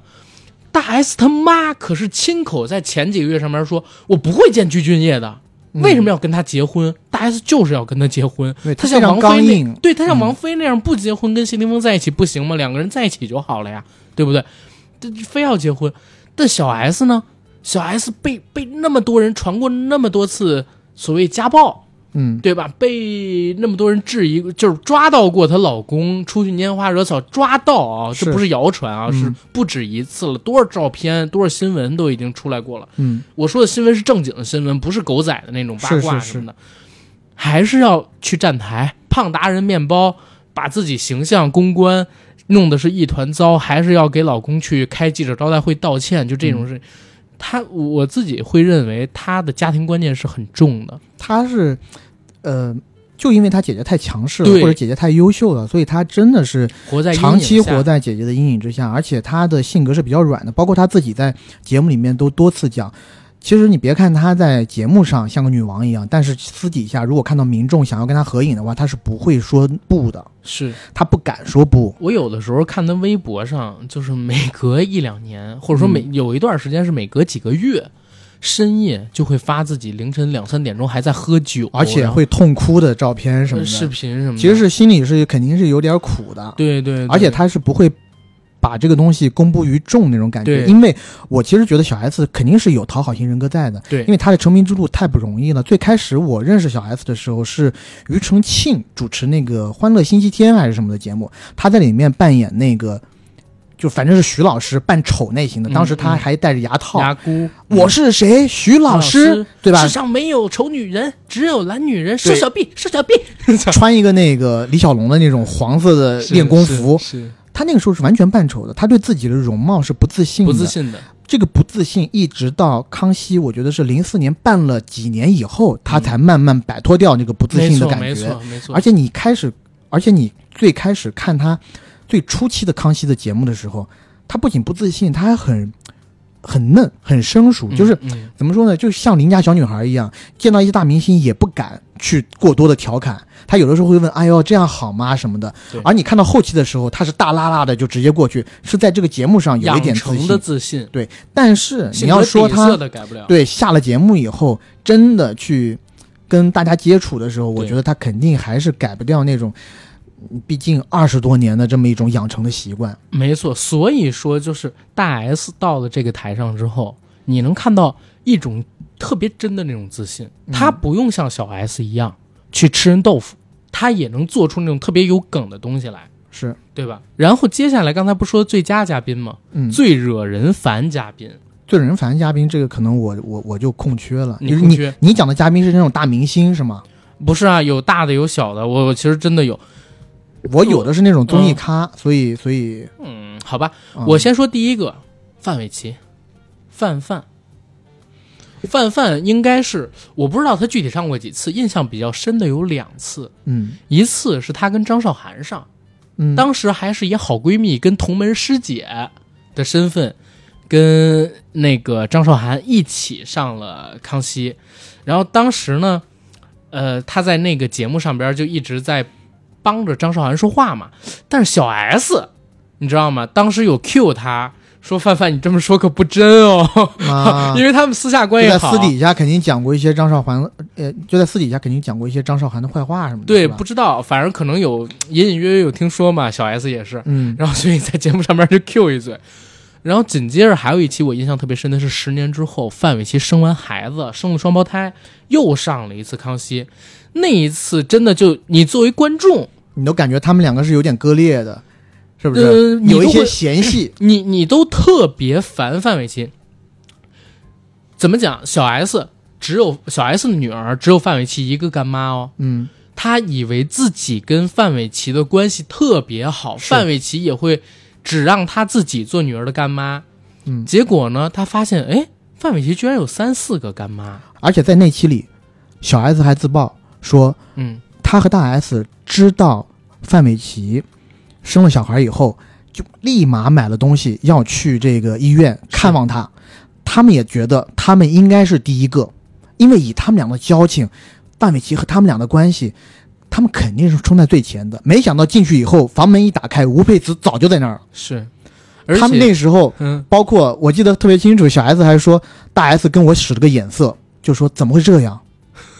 是什么时候吴佩慈跟范玮琪走得比他们更近了？但是范玮琪在那个现场是一直在说：“哎呀，没有啦，大家都是什么好兄，就是讲一些这种，但后边还有哦，嗯，后边还有就是范玮琪后来还造了个群聊，叫妈妈的聊天室，啊，对，没有那个谁是不是？没，有小 S，对，他们在节目上都自曝，那期我印象也非常深。那期真的蛮罗生门的，就是所以我就在想啊，范玮琪这个人其实挺可怕的。那一期他我看完之后，为什么要这样，是吧？我其实觉得这这么说会越不好，都是我们自己揣测啊。我自己一直在想，是不是因为黑人和大 S 小 S 之间的关系，嗯，他跟大 S 小 S 还有过一小段儿他和大 S 的时光，是吧？所以我说范玮琪跟大 S 小 S 好，肯定是因为黑人，嗯，但是呢，肯定也有借着大 S 小 S 他们俩的这个成分在。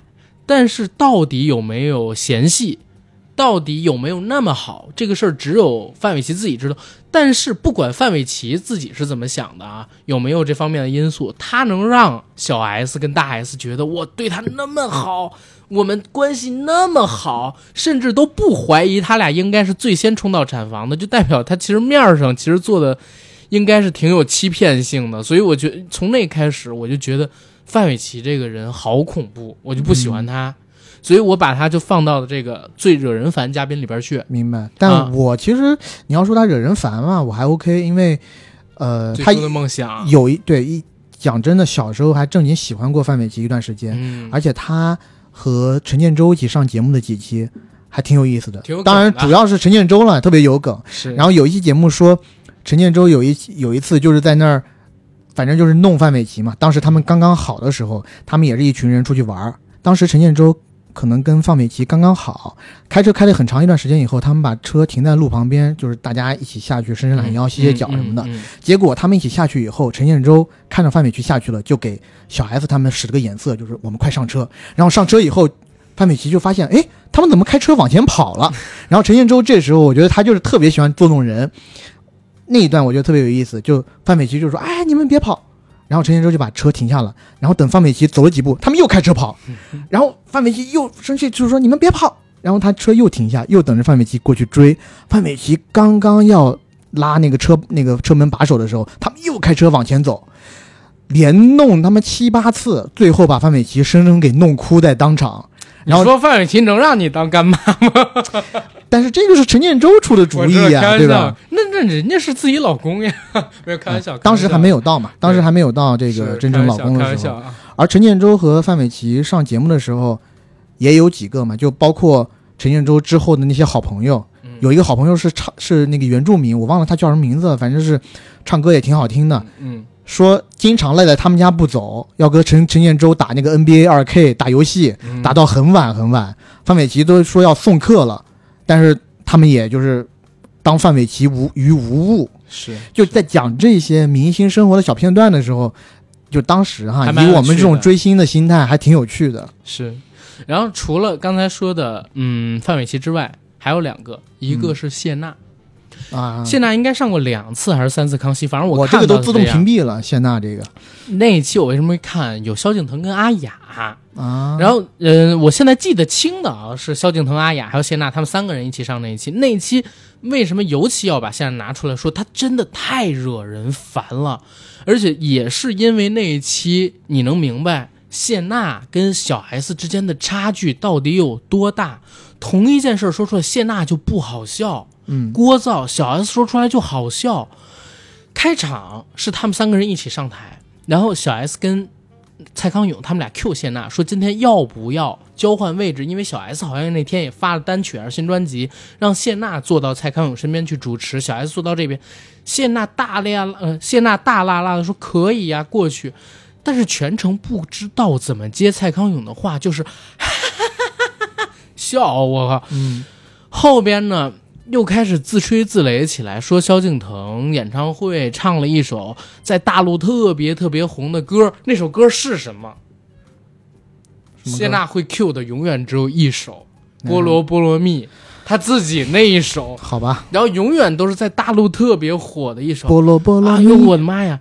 然后小那个阿雅说：“你那首歌跟我《错兵进行曲》有异曲同工之妙。”其实不是，就是说他出在《错兵》之后，其实有抄袭的感觉嘛。嗯，然后那个辛娜说：“哎，也不是了，毕竟你的那个跟我的这个是完全不同的 style，我还是在 fashion 圈的。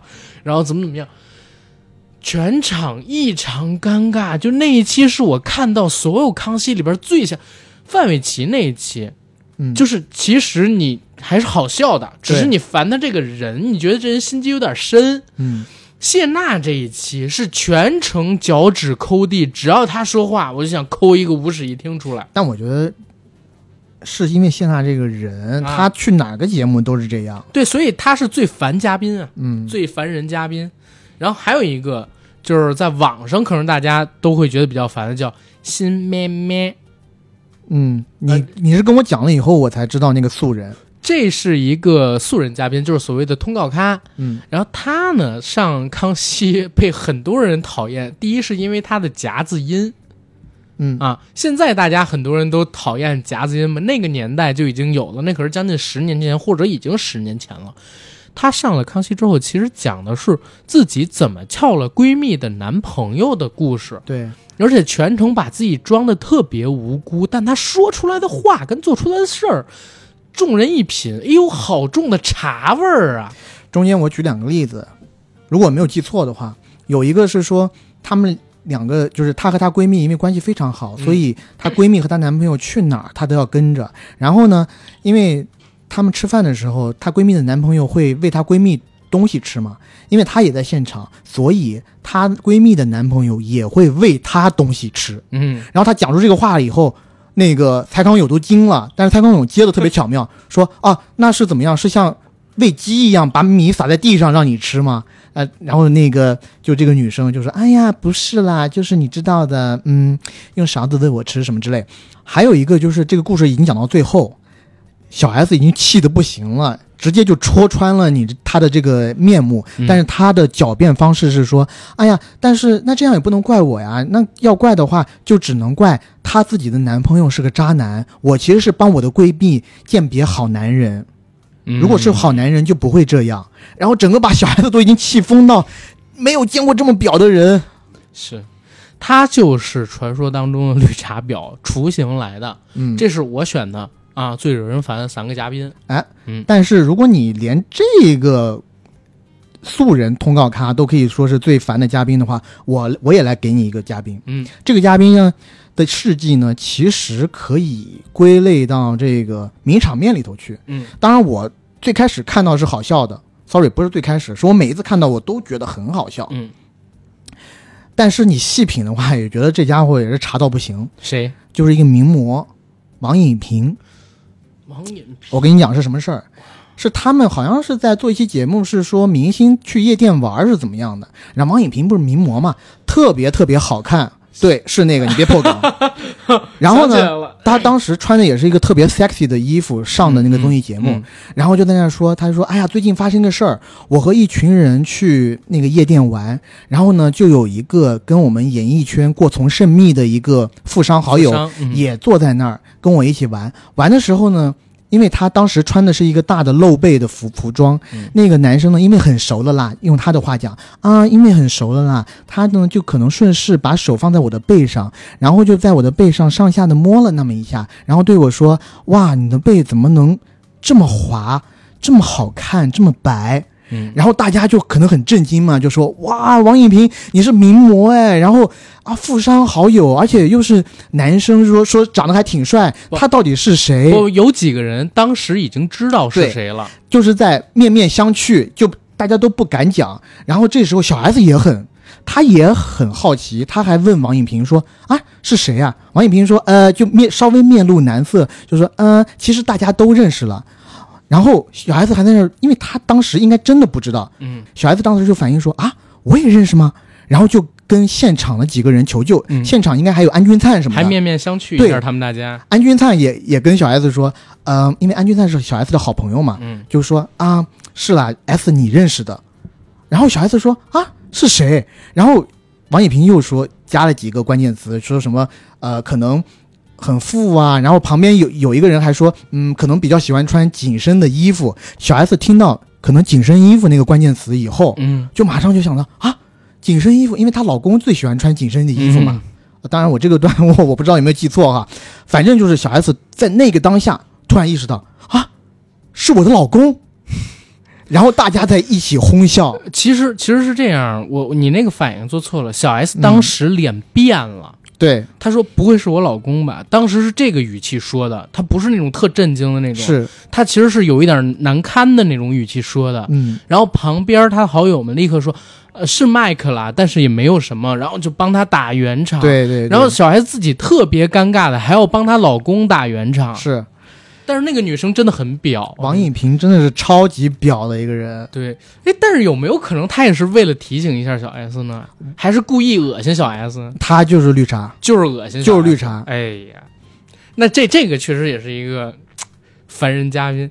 OK，下一个奇葩通告咖，我不想把它说是奇葩通告咖，嗯，我觉得就是最喜欢的通告咖有哪些？呃，也可以这样，但是也可，嗯、记忆最深的通告咖吧。嗯，反正于我来说，我最喜欢的几个这个嘉宾都是通告咖来的。应该第一个就是我刚刚讲的沈玉琳，嗯沈玉琳其实人太好笑了，她有几大称号啊，一个是威廉沈沈玉琳，还有一个是社会观察家沈玉琳，还有世新小帅哥沈玉琳。而且他在康熙末年的时候，连续蝉联几年的康熙通告王，就每一年他起码上康熙二十到三十次，而且他每一次讲话虽然。你都知道他在胡扯，但是你每次听他讲话都不争气的笑了，就是特别离谱。就这么神奇。有一次，他不是上康熙，他是上谁的节目？吴宗宪的节目，嗯然后讲那个曾志伟还是成龙两个人求他办事儿，嗯，然后他讲到一半儿，全场人都在骂他胡扯，他面不改色心不跳，一直在讲下去，是不是？讲下去就讲成龙大哥给他打电话说沈玉琳是谁？沈玉琳是谁？然后曾志伟跟哎沈玉琳是谁？沈玉琳是谁？操他妈！我当时我作为观众，你知道我都替他尴尬，他就有那个底气一直讲下去。是这个人太牛逼了，因为沈玉琳之前他其实是一个很厉害的制片人，是制作过很多档台湾综艺史上收视率非常高的综艺节目，但这些综艺节目呢，因为品位不高，所以呢，经常被台湾的新闻局 NCC 罚款，嗯嗯。他罚了很多的款。然后我一开始也是从他还没有完全进到幕前的时候，就在康熙上看到他。他当时以这些综艺节目制作人的身份上去，经常去讲一些我制作综艺节目的幕后。是他当时讲了几个幕后，真的是特别牛逼，因为他之前做过台湾的整人红不让，他在那个综艺节目里面简直被所有台湾的人视为就是公害，因为他完全不顾及上节目嘉宾的性命的安全。他中间提到过几个故事，首先第一个，当时他的综艺节目的主持人好像是呃罗密欧，我不知道有没有孙协志。当时他想了个综艺节目的内容是，进台南有个什么地方有人养鳄鱼，嗯让这些让这主持人进到鳄鱼池里面去抢某些东西。但是当然了，鳄鱼池人进去不是很危险嘛，所以他们用胶带很宽的胶带把鳄鱼的嘴都封上了，觉得这样就没有危险，然后逼孙协志和这些人下去。等这些主持人进去以后，嗯结果这时候拍着拍着，发现哎不好。摄影师首先发现了异样，是啥异样呢？他发现啊这个主持人周边的水面上怎么飘起了一卷卷的胶带？因为胶带不防水，他们把鳄鱼的嘴缠上以后，等鳄鱼钻到水里以后，胶带全部都松脱了。然后这些人都差点被鳄鱼给咬死，还好是这个摄影大哥发现了异样，让他们赶紧上来。他和他的那个呃老师李连勇也有很多意思，就是李连勇也是台湾的一个特别特别资深的制作人。他当时最开始入行的时候，李连勇是这个沈玉琳的老板，这两个人简直是灭绝人性，你知道吗？而且也恬不知耻。台湾综艺节目虽然我们现在讲起来都是很经典的综艺节目，但他们一开始也是抄的，是大量的抄袭日本的嗯或者韩国的综艺节目。抄日本最最开始还是日本的。对，就沈玉琳一开始也是策划的 title 进行的嘛，对，他有一个很大的任务，就是每一星期就要想下一个星期的这个节目的形式是什么，玩什么游戏什么的。当他写下了很长的脚本以后，给李连勇看，李连勇要一边看。当时那个那期节目也特别好笑，说李连勇一边看，然后沈玉琳就在站在旁边啊，拿起他那一一本厚厚的那个节目策划案，一边看看一页就说哇，好难笑，而且他用闽南语说金拍球，就是特别难笑的意思。嗯。一边讲啊好难笑，就把那个东西，呃，就把那个策划案当着沈玉琳的面撕碎，撕碎了以后还要撒在天空，看一页撕一页，看一页撕一页，把沈沈玉琳的自尊心都打击打殆尽碎，然后这时候李连勇跟沈玉琳说了一句沈玉琳记了一辈子的话，嗯他说：“玉琳，你写什么？你想什么点子？你你有什么好点子？想点子不如抄袋子。”然后拿了几几个日本的袋子就给他抄。呃，就沈玉琳一开始讲的那些在制作综艺节目的时候的那些秘辛都特别特别的好笑，包括他还提到一个，就是台湾制作综艺节目的时候会经常出现那些女性露点的镜头，然后呢，这些摄影大哥包括剪辑大哥都会心照不宣的把这些镜头都保留下来，甚至剪辑大哥如果会懂事儿的剪辑大哥的话，会把这些露点镜头剪辑成册，嗯，集中成一柄袋子天堂电影院，交给沈玉林，甚至是更大的老板，嗯。说：“哎，老大，看一下这个袋子。”哇，他们有一大乐趣，就是等过了一段时间以后，这个集锦够多了，一起大家一起去观摩这个集锦，真的很鬼扯，而且就是整个节目是鬼扯到不行，但是这样的节目就是收视率爆高。是等他自己到台前以后，他在康熙上也贡献了很多笑点，包括他有一些时候跳舞，跳那个舞都是肢体残障样式的，叫街舞。但是他跳了舞以后，竟然通过量暴增，而且他有一段时间接了一个冰淇淋的广告，嗯找名人。不管你是史名人、游名人、东名人、什么欧阳名人、伦漩涡名人、什么什么名人，你都是我威廉姆沈要找的人。哇，他那段时间的通告量都是以暴涨，都是以 rapper 歌手自居，而且中间有一句话，从外太空聊到行天宫，其实最开始是从外太空聊到内子宫，什么都能聊。嗯哼沈玉琳在这个我要讲一个，当然这个也是审美比较低下了啊，对不起啊。嗯但是我觉得他最最好笑的一出表演是在《国光帮帮忙》上展现的。哪个？他他是讲的啥呢？他讲他发育的比较晚。嗯那个那期《国光帮帮忙》讲的应该是那些转大人的事，嗯就是男生在青春期会干那些事儿。他就说啊，因为他自己从小爱好学习，所以身体发育的比较晚，别的同学都已经开始嘖有那种青春期的转变了，他才开始刚刚有那种萌芽。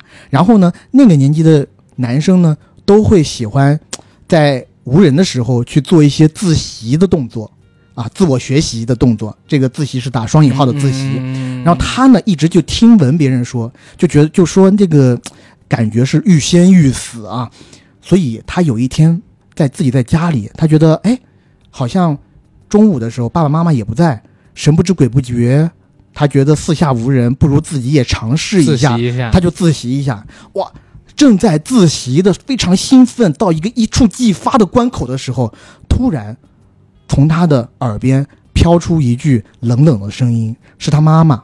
他妈妈用那个闽南话跟他说“领妹”，然后，然后“领妹”是领仔的意思，就叫他。然后后面一句闽南语我说不出来，但是我翻译成中文就是“领仔，你怎么一个人在这里打手枪？” 然后沈玉琳说，他那个时候，因为在一个一触即发的阶段，他当时觉得我操，他整个人生都完了，整个人生就毁在这一点。但是又因为他在一触即发的阶段，他下体的感受实在太浓烈了，所以这时候就发生了泯灭人性的一幕。他的人生跑马灯一直在转，他到底在想，到底是发与不发？就在那一瞬之间。他做了个决定，然后旁边那些嘉宾有荣翔啊，然后陀宗康啊什么的，他说：“我操，你不会！”然后沈玉琳马上就说：“弄给你啦！”就什么都不管了，就开始就是说发射出来吧。然后那个手一直还做一些动作，哇靠！然后整场嘉宾全部被他这泯灭人性的那一幕给震慑到了。然后他手还在做那些动作，荣祥就一直在说：“哇，你什么态度？你你妈还在那儿，你还在做那些动作。”他说：“我真的管不了那么多了，当时就是一个动物，就是要让爽了完事。”我你能想象？我觉得这肯定是鬼扯，可能是鬼扯，但是那期节目真的我已经很好笑，很好笑。我发给很多同，就是我的同事看过，我同事说：“我靠，这个东西你什么时候看的？”我说：“我大概是高三末期看到的。”怪不得你成这样！我真的我被沈玉琳给荼毒了。但但我港真，他而且他讲的也那个节奏也好，就是人生跑马灯一直转，到底是发与不发，就在一瞬之间。然后用那个闽南语说：“龙给你了！”就龙提手旁那个龙加个龙的龙给你了。我靠，泯灭人性，太牛逼！然后就说，自此之后，他们家进入了一个。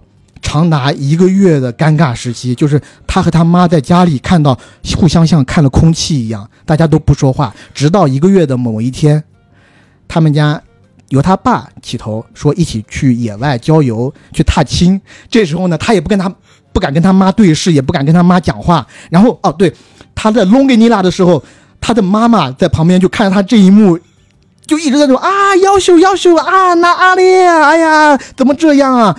然后就很很疯狂嘛，他他们家一起去郊游的时候，他就一个人闷闷不乐走在前面。这时候他爸从后面赶一个箭步赶上，一把搂住他说：“哎，小林，你看这样不是很好吗？你不要总是一个人在那边玩嘛。”就点他，你知道吗？反正这种事情在我小时候我是没有发现发生过啊。你笑的这么厉害，你不会是有这种经历吧？发生过。真的，真的，所以我很想笑。我操！我前两年，呃，是怎么回事儿？懂什么意思吗？就是看得一清二楚，就在前两年发生的一。我操，太搞笑了！所以就是沈玉琳那事儿，绝对他妈鬼扯的比较多。他后面肯定有鬼扯的。他那个故事啊，就是美国派第一部里边的原剧情，是对吧？他是生活，他是把很多故事呢都进行了夸张。对对，但是但是有意思，但有意思，有意思，而且他还有。呃，他他还还还，我我再讲两个啊，嗯，有也是跟他做节目相关的。你知道谢金燕在前几年挺火的一个台湾电音歌手，她其实是诸葛亮的女儿嘛，是是，唱电影姐姐叫我姐姐。谢金燕在很早的《七龙珠》里边那个布马也是他配音的是吧？他演的，就是台湾拍过一个真人版的那个。嗯，谢金燕在早年间的时候参加沈玉琳的节目，徐乃麟主持的，他们怎么弄呢？要整谢金燕，嗯。先骗谢金燕进到一个狗笼子里头，进去了以后门一锁，然后说：“哎呀，钥匙找不到了。”然后锁匠找锁匠过来，锁匠也说打不开，然后说没办法，只能把这个笼子和谢金燕一起运到锁匠那个公司。他们竟然就把谢金燕装在狗笼里面游街。这个事情一爆出来，他那个节目好像也黄了，嗯，就是被 NCC 罚款特别多。然后有一个事儿，我是觉得他特别有那种，就是街头智慧的，就因为你知道这种整人节目或者做游戏的节目，你每每个星期都要换一个桥段，真的很难想的。是他有一次就想到一个桥段，其实是不是他是他的老板李典勇想到的？他到农贸市场看别人绑鸡，他觉得绑鸡好有意思啊，鸡飞狗跳的，嗯，然后就让这些明星现场去绑鸡，拿鸡，然后。把鸡的翅膀绑起来，肯定很好笑。嗯，但没想到当时的主持人徐乃麟一过来，听到以后就说：“他妈幼稚嘛，这东西怎么录？怎么录？怎么录嘛？不能录，这么幼稚，哪里好笑？”就一直不肯录。哇，这时候沈玉琳当时应该胆子也够大，你知道他干嘛吗？他在徐乃麟边上悠悠的讲了一句：“他他说，哦，好啊，好啊，啊，奶哥，那你不录是可以。哎，可惜了，这个节目哈，要是宪哥来录，一定很好看。”我靠！你在一个天王面前，当时宪哥和徐乃麟对打那么厉害，你在徐乃麟面前说宪哥来录一定很好看，徐乃麟还能吃得消啊？他直接就大骂沈玉琳，就说你在说什么？沈玉琳，你再给我说一遍，怎么？怎么？样？哇，大骂一通，当时就一一度不可收拾，整个这个现录制现场停摆。最后，徐乃麟整个真的是要打沈玉琳的，沈玉琳是被人拉开，拉到外面去。但你知道他想了一个方法。把这一切给化解了。什么方法？他让工作人员，他因为他在外面，他也胆战心惊嘛。徐乃麟毕竟是这么大的一个大腕儿的主持人，嗯我没了他，我这个节目还怎么录啊？我完蛋了，对不对？他这时候心生一计，他让别人啊从整人红不让的那个节目组里面拿来了那块你被整了的板子，然后他带着那块板子和一些工作人员走到徐乃麟的面前，嗯徐乃麟还作势要打他呢，他突然把那板子亮起来，说：“乃哥，你被整啦！”徐乃麟当时一下子不知道作何反应啊，然后说，然后马上就换了副嘴脸一，把搂住沈玉琳，就说：“哇，玉琳啊，你要整我，你怎么不跟我说啊？哇，你演的好像啊！哇，这一期节目出来肯定效果很好。”然后他还一直后来还一直问他：“哎，这期节目到底什么时候 什么时候播？”播？十几二十年了，这个期节目都没有播，他只是在这个节目上啊、他只是在康熙上才把这个真相给说出来。所以沈玉琳一直对我来说影响非常非常大。我觉得，嗯，当然可能也是因为也是因为他，我现在审美这么低哈。包括阿甘之前过来，我还给他看呢。我之前去台湾没带什么土特产，我唯一带了一本土特产回来，就是沈玉琳的那本《人人都爱卤肉饭》。包括沈玉琳自己唱的几首歌，《冬眠》我都会唱。就我我还反正反正沈玉琳我觉得太有意思了，这个人，他自己的经历也多，然后自己也有梗，什么事情到他这边讲一讲都很好笑，而且他自己在有意思，呃选拔那个通告王的时候，他还经常出一些名句，什么一张票一世情啊，就是票数越高责任越大，好像通告王是和台湾省的一些领导人选举嗯，类似的那种选选类似的那种级别的选拔比赛，反正这也挺好玩的。然后，哎，沈玉琳上说的有点多了，呃，还有几个人嗯，通告咖我是喜欢的，赵正平，赵正平可以，赵正平你本来也是要说的，对，赵正平最开始也是制制片人，对。对吧？哇，而且他在片场就是那种黑社会样子的，而且他在片场就是那种混兄弟的那种制片人，天天穿个皮衣。陈汉典也老是喜欢模仿他，嗯，哼什么咖、啊？哪一季？哪一季？哪一季？赵正平在呃康熙里面也分几个阶段，他是第一个阶段就是以制片人的形象出现，而且到后头他好像是和白云还有几个那种比较胖的啊，好像没有白云，是有那个谁啊，反正他和呃梁鹤群组成了一个团体叫景行厅男孩。景行厅，大陆朋友可能呃就是我们在大陆的可能不太清楚，反正是台湾那边对于灵堂的一种称呼。叫景行厅，嗯嗯应该是哈，对于灵堂的一种称呼。然后他们的这个，反正就是不帅的几个不帅的这种制片人是，组成一个团体，当时正经还火过一阵儿。然后他到中期的时候，是和小 S 之间有一些这种故事，就小 S 经常亏他说赵正平喜欢他，然后有一期节目就是小 S 一定一直要赵正平说，就说啊，那你如果有一个机会给你就。然后有一期节目是小 S 在那一直亏赵正平，对，就赵正平在节目里面的笑点经常是小 S 亏他，亏到一个点以后，赵正平受不了了，发火，然后飙脏话，这是一个经典桥段，在《康熙来了》后期的时候，当时有一期节目是蔡康永一直在问赵正平说，如果给你有一个机会，你和小 S 共处，你会怎么办？嗯你会怎么去 plan 你的这个行程？嗯嗯嗯赵明说啊，那不多说啊，肯定是带他环岛啊，啊游泳啊，然后去游玩啊，吃好东西啊什么的。然后蔡康永就说啊，就是这样吗？小孩子也在补说啊，那肯定就是游玩累了以后，肯定是呃，就开开旅馆住喽。然后蔡康永说啊，开两间旅馆吗？然后赵志明这时候还是表示绅士风度，就说哎呀，那小 S 也结婚了嘛，那还肯定两个旅馆比较那个好一点。然后嗯小 S 在旁边就说了，就说：“哎，你不要把这些世俗的这些既定的条件加进去，你就是什么都不管不顾。如果我和你什么都可以干的话 你会怎么样？”然后赵正平被逼得没办法，突然来了一句：“我要吃了你啊！”然后马上小 S 就故意就说：“你还是不是人啊？哎呀，这种话都能说。”然后就做事说要离开，对，捂着脸，对，然后每一次他这个问题问了好多次，每当赵正平说到什么，嗯，那肯定我要亲你啊什么的，然后他都要小 S 都要说你还是不是人啊什么的，就这个桥段就特别好玩，一直到他后期的时候有时候还会 Q，也还还会 Q，嗯，包括后期以后赵正平其实做了微整形，他 要拉双眼皮，拉双眼皮，对，然后对。被所有人亏，靠，对，然后小 S 说：“哎呀，看到你真的好像有点奇怪，但这个问题不问又不好，你那个双眼皮真的好厚哦，好宽哦。而且因为他脸黑，你知道吗？那次就是谢依霖，他第一次登节目，然后这谢依霖非常有梗，每一句话都是梗。然后那个蔡康永说：“哎呀，我们在现实生活中见您脸其实是很圆的，在节目里边见你，你扮演 hold 住姐，你的这个阴影真的打得好深哦。”嗯，他说对，没错了，适合赵哥，赵哥你试一下哦。哇哦，就所有人都要，就是他的人设就是一定要不吝的，要跟所有人要要骂的那咬种，要咬要骂，所以他到后期，当他当了导演以后，他正经还拍了几部电视剧，嗯做了导演。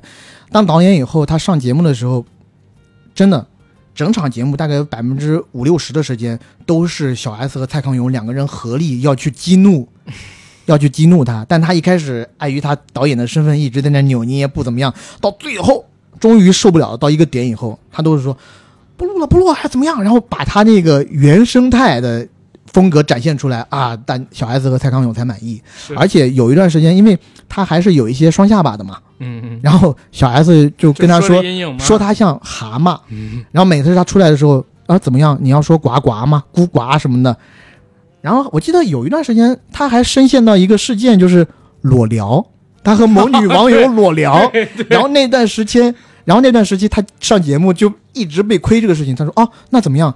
那赵哥你跟别人打电话都是裸上身打电话哦什么的，就会很很有意思。是通告咖其实是一个在也不能说是台湾特产了，其实是一个成熟的。发达的这么一个媒体环境下，综艺环境下会出现的产物，其实大陆这两年也有。你让我现在去举的话，那就是杨迪喽。嗯，他是比较知名的综艺咖，但是因为大陆这几年已经很少有那种棚拍室内的那种长期日播的综艺节目了，嗯，所以呢，实际上现在是很难诞生出纯综艺咖的。你像杨迪，他要串十几二十档，而且他收费其实并不便宜的。嗯，但是在台湾省，他们这个模式还是一直保留，因为穷嘛，做棚拍综艺比较多嘛。那这个时候，可能一档节目一次出镜大概一千五到两千五左右新台币的这种通告咖，就是一个很好的选择喽，嗯，对吧？尤其上康熙，康熙可能给的价格还更低一点，都不到两千五新台币，但是很多人愿意上，就是为了曝光，没准火一下，代言一下什么东西，对吧？后边的东西就来了。是。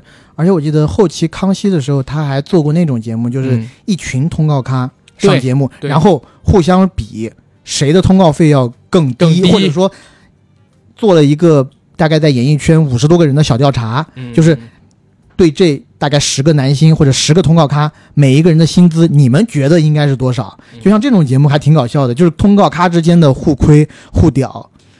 嗯，然后我这儿还想提两个通告咖，嗯，一个是战哥战哥是谁？连战，啊，连战不能算通告咖吗？这是为什么不能人。为什么不能算？他是没收通告费就去了的，嗯好吧好吧这是最低通告费。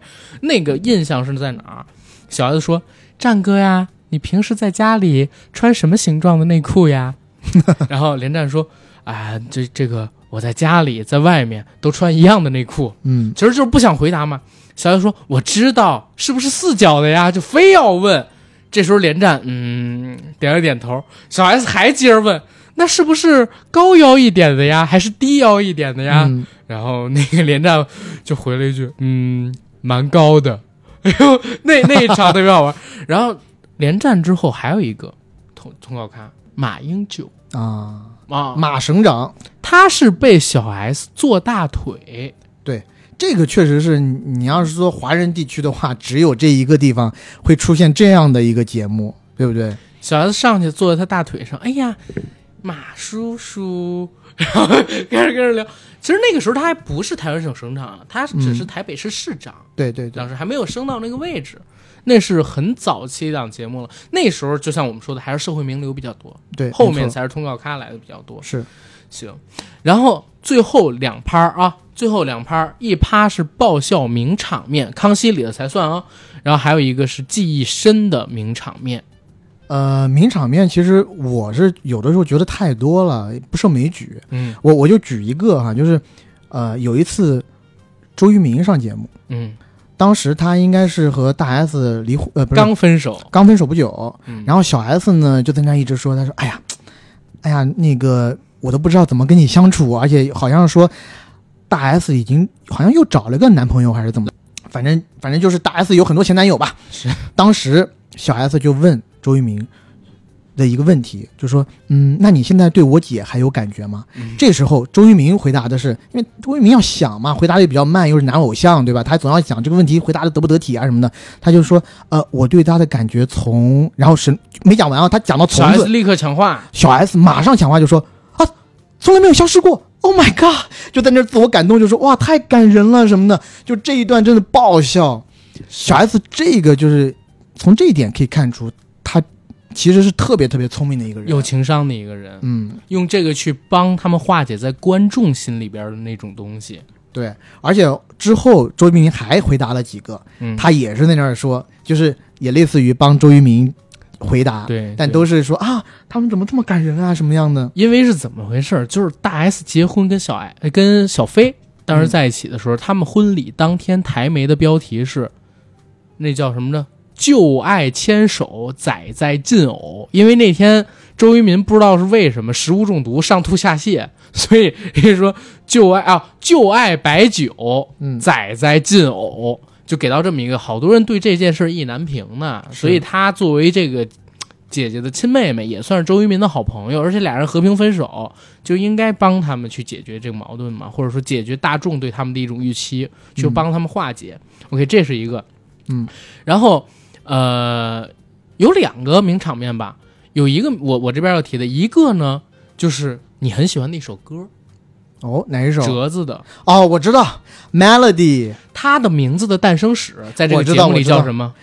呃，他其其实是这样，就是 Melody 上那期节目，然后嗯小 S 说：“哎呀，你毕竟是有陶喆那样的天王给你写过一首歌的。嗯但是 Melody 就说了：“Well, you know，小 S，你知道吗？这首歌其实一开始不是写给我的，对，它不叫 Melody 这首歌最开始，Sarah Lee 嗯，是台湾的一个蛋糕的名字，因为当时说陶喆是先要找一个押韵的东西，然后写歌词，再到后面套进了 Melody 的名字。，对。”但是没想到我嗯。哲、上各大综艺节目都是说这个东西就是最开始就是写给 Melody 的，对，但但是陶喆后来也承认了，而且他嗯。也说了，就是写给我的，是写给我的这首歌，就是 Melody 也说的这首歌是写给他的，啊、是是。只是开始的时候找押韵的那个，是对对，找押韵的时候，那那个时候找的那个。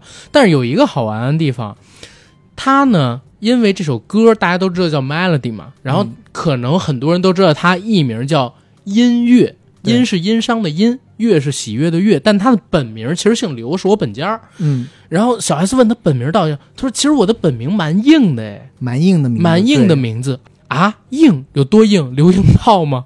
刘硬炮。是就这个名字，当时小 S 说出来的时候啊，刘英炮吗？他接的特别快，那个下茬，然后也是全场梆就爆笑。再之后，就所有 Melody 去他这个节目里边都要叫刘英炮，再加上 Melody 本身其实是有一点，他其实我能理解为什么陶喆当时会爱他爱六年了，对，是四年还是六年，我忘记了。太好看了，而且很温柔。你知道有些人啊，就是洋腔洋调，很让人反感的。对。You know，呃、嗯 i don't know，哎，S，你不是要说那个？你应该说的是徐真真吧？？B 来没有没有没有没有？没有没有，男的女的都有。就是嗯我是还我还是觉得就是这个东西吧，嗯，我们文化自信，文化自信啊。嗯嗯但是我真是觉得这个洋腔洋调，有时候拿过头，真的挺恶心，让人反感的。是你就像 Melody 在康熙的节目里边，基本上三句话里一定有一句是英文，而且是那种特别简单的英文，You know,、I don't know。嗯但他是 A B C 的来着，是呃类是 A B C 那种的。是，然后聊自己在这个国外到底会不会被撩嘛，会被搭讪？没有啊，我觉得我长这个样子没有会被搭讪。You know, I I don't care。然后小杨说：“你可不可以不要再跟我讲英文啦？”嗯 I don't know，你奇你怪啊你可以不用，你可以不用演，啊你可以不用演你刚刚在我眼前搔首弄姿的这一段，我真的是想，我把想把我眼珠我告诉你，子抠出来。这就是因为我不是他，他来的话，就是你是觉得有一点点，又有点绿茶，但是又有点可爱，不知道为什么，没有，你会觉得这就是他。对，就不装，而且他挺落落大方的。到后来，我觉得他经常会跟那个 S 讲，就 S 最不了、最受不了的几个点。他当他讲他自己学校的时候，You know。You see L A 那个 L A 发的特别的饱满，然后他的那那串专业名也是一讲出来会让那个小 S 受不了。反正前面那个我忘了是 blah blah blah blah and political science，他那个 science 发的也是那个后鼻音特别重，然后让小 S 就说啊，你们听了有有想打他吗？他真的是可以是个正常人，是可以这样发音的吗？然后每一次他就特别的无辜，最后一次康熙停播前，嗯，不是请了一帮那个印象深的通告咖，然后上康熙嘛？他去了，小 S 问他：“哎，刘英炮，我不知道你为什么会来我们这档节目呢？哇，你这讲的是小 S 的语气啊，不？好意思啊，我们的关联好像也不是很深啊。”然后他嗯说、：“S，我想不到你会这么说哎，You know。”我和你互相翻白眼，这么深的连接，我一定要上这个节目的呀。然后当时所有人，小 S 说：“蔡康永，把他弄出去，我们剪掉他好不好？”哇，他们俩这个互 Q 真的是对蛮有意思，然后他蛮好玩的。刘音乐还有一集是讲她跟她老公啊，刘刘刘音，我是刘音乐，啊，呃，那个就是刘英炮还有一集是讲她和她老公婚后生活，说她婚后她老公就不重视她了。嗯，她说她有一次她老公出差，她去洗了个澡，然后出来发现，哎，她老公就走了，嗯，然后都没有跟他 kiss goodbye 什么的。嗯他说 there's no kiss，就是特别做作，你知道吗？就是哎没有拥抱啊又没有接吻什么的。然后她还跟她老公打电话，她老公说，但我已经跟这个小孩接吻过，呃，就是亲过小孩啦什么的。嗯嗯嗯然后那个小孩子看到这一段的时候也是，康永，你告诉我，你难道不想杀了他吗？我觉得小 S 是嫉妒，她老公更不碰她。这开玩笑了，开玩笑了，开玩笑了，开玩笑了，开玩笑了不。能这么说。然后另外一个让我名震惊呃爆笑名场面，我想说，讲 突然讲这个话，让我相当震惊。我靠！赶赶赶快略过。啊，另外一个爆笑名场面，我想说的是大 S 婚礼，那其实是小 S 怀孕的时候，嗯大 S 来代班，然后当时应该是王伟忠在，嗯然后还有嗯那个呃罗志祥那个前女友叫什么，还有欧弟那个马 k 啊 i 马 Q 也在，然后当时他提到的。他那场婚礼特别有意思，大家一定要去看那一期，完整讲到底是有多灾难，细数啊。在婚礼即将举办的时候吵架，到底要不要办婚礼？要办一个什么样的婚礼？大 S 其实是不喜欢办那种特别多人都在的那种婚礼的人。汪小菲跟他说：“老婆，这是我一辈子的愿望，能不能办？我就做这么一次。现在看来不止一次了啊！”大 S 说：“行吧，那顺你吧。”汪小菲想搞什么？汪小菲想搞一个在海滩上的这么一个沙滩婚礼。大 S，你知道他外号不是叫美白大王吗？他特别怕晒，他说我不要，我不要办这个，好晒，会晒黑我。然后王小飞还是那一套，老婆一辈子就结一次婚，是能不能就是满足我这个愿望？咱们这这辈子就这么一次。那大家说好吧，那就去这个海滩办吧。然后大 S 就一直在祈祷，那天要下雨，那天要下雨，那天要下雨。嗯 听到这大家就特别好笑。然后紧接着婚礼开始了，小 S 大 S 小呃大 S 汪小菲他们全程不允许任何记者跟媒体进场。张朝阳当时在推广自己的直播平台，嗯，张朝阳进去了，作为汪小菲的好友，全程在开着手机直播。直播做这个现场解说，把那个婚礼的全场给弄过去，然后大家就发现全场到底有多混乱。首先，大 S 的祈祷生效了，那天刮大风，刮特别大的风，在海滩上，大 S 的裙摆超级长，他爸爸呢，因为要牵大 S 给牵到王小菲那儿嘛，在牵这个大 S 的时候，因为大风的原因，把裙摆吹到天上去，刮到他爸爸的脸上。结果大 S 的裙子就把大 S 的爸爸给卷成了一道粽子，嗯，然后好多人又冲过来给大 S 的爸爸把那个裙子拉开，帮他拖着裙子，帮大 S 拽着他俩往前走。然后又因为风太大了，在这个通道的尽头的柱子是气球做的，气球要飞起了，又来了四个保安过去抱住那个气球，让那个气球不要晃动。到了晚宴的现场，因为有舞台，首当其冲是汪小菲的妈妈穿了一个豹纹儿嗯，出来打架子鼓，张兰，对，唱了一个五音不全的摇滚乐。完事了之后呢，张惠妹作为大 S 的娘家人上去唱了一首，唱还挺高音的。结果那英喝多了不服气，非要上去跟张惠妹俩人劈歌。嗯然后一首赛一首的高音，一首赛一首的高音，然后再加上那会儿大 S 呢，正巧在参加高晓松执导的《大武生》的拍摄，是请了假出来了。然后《大武生》正在拍摄当中，高晓松也到了现场。他干了什么事儿呢？他说了五分钟的致辞，其中有四分半在给自己的《大武生》做宣传。操，让人给录下来。再紧接着是什么事儿？再紧接着是现场，刘谦去了。刘谦本来以为自己去那儿肯定会被新郎新娘 Q 要演魔术嘛，就做了一身的准备。结果刚到了现场，刚打完招呼，还没上台呢，被艾拉给推进泳池里边去了。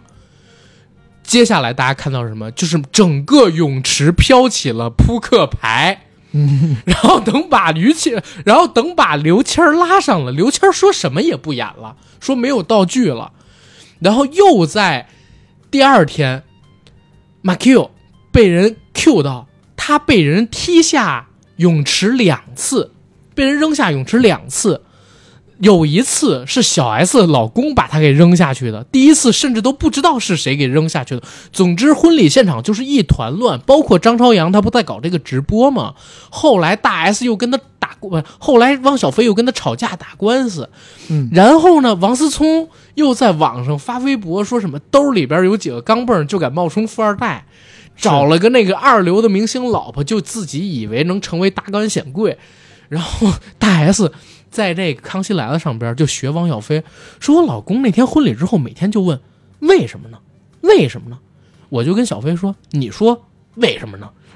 然 后那段就很好笑，有时间大家一定要去看看大 S 汪小菲婚礼的那一期《康熙来了》，豆瓣上的俄组就是因为这场婚礼而诞生的。哦，原来如此。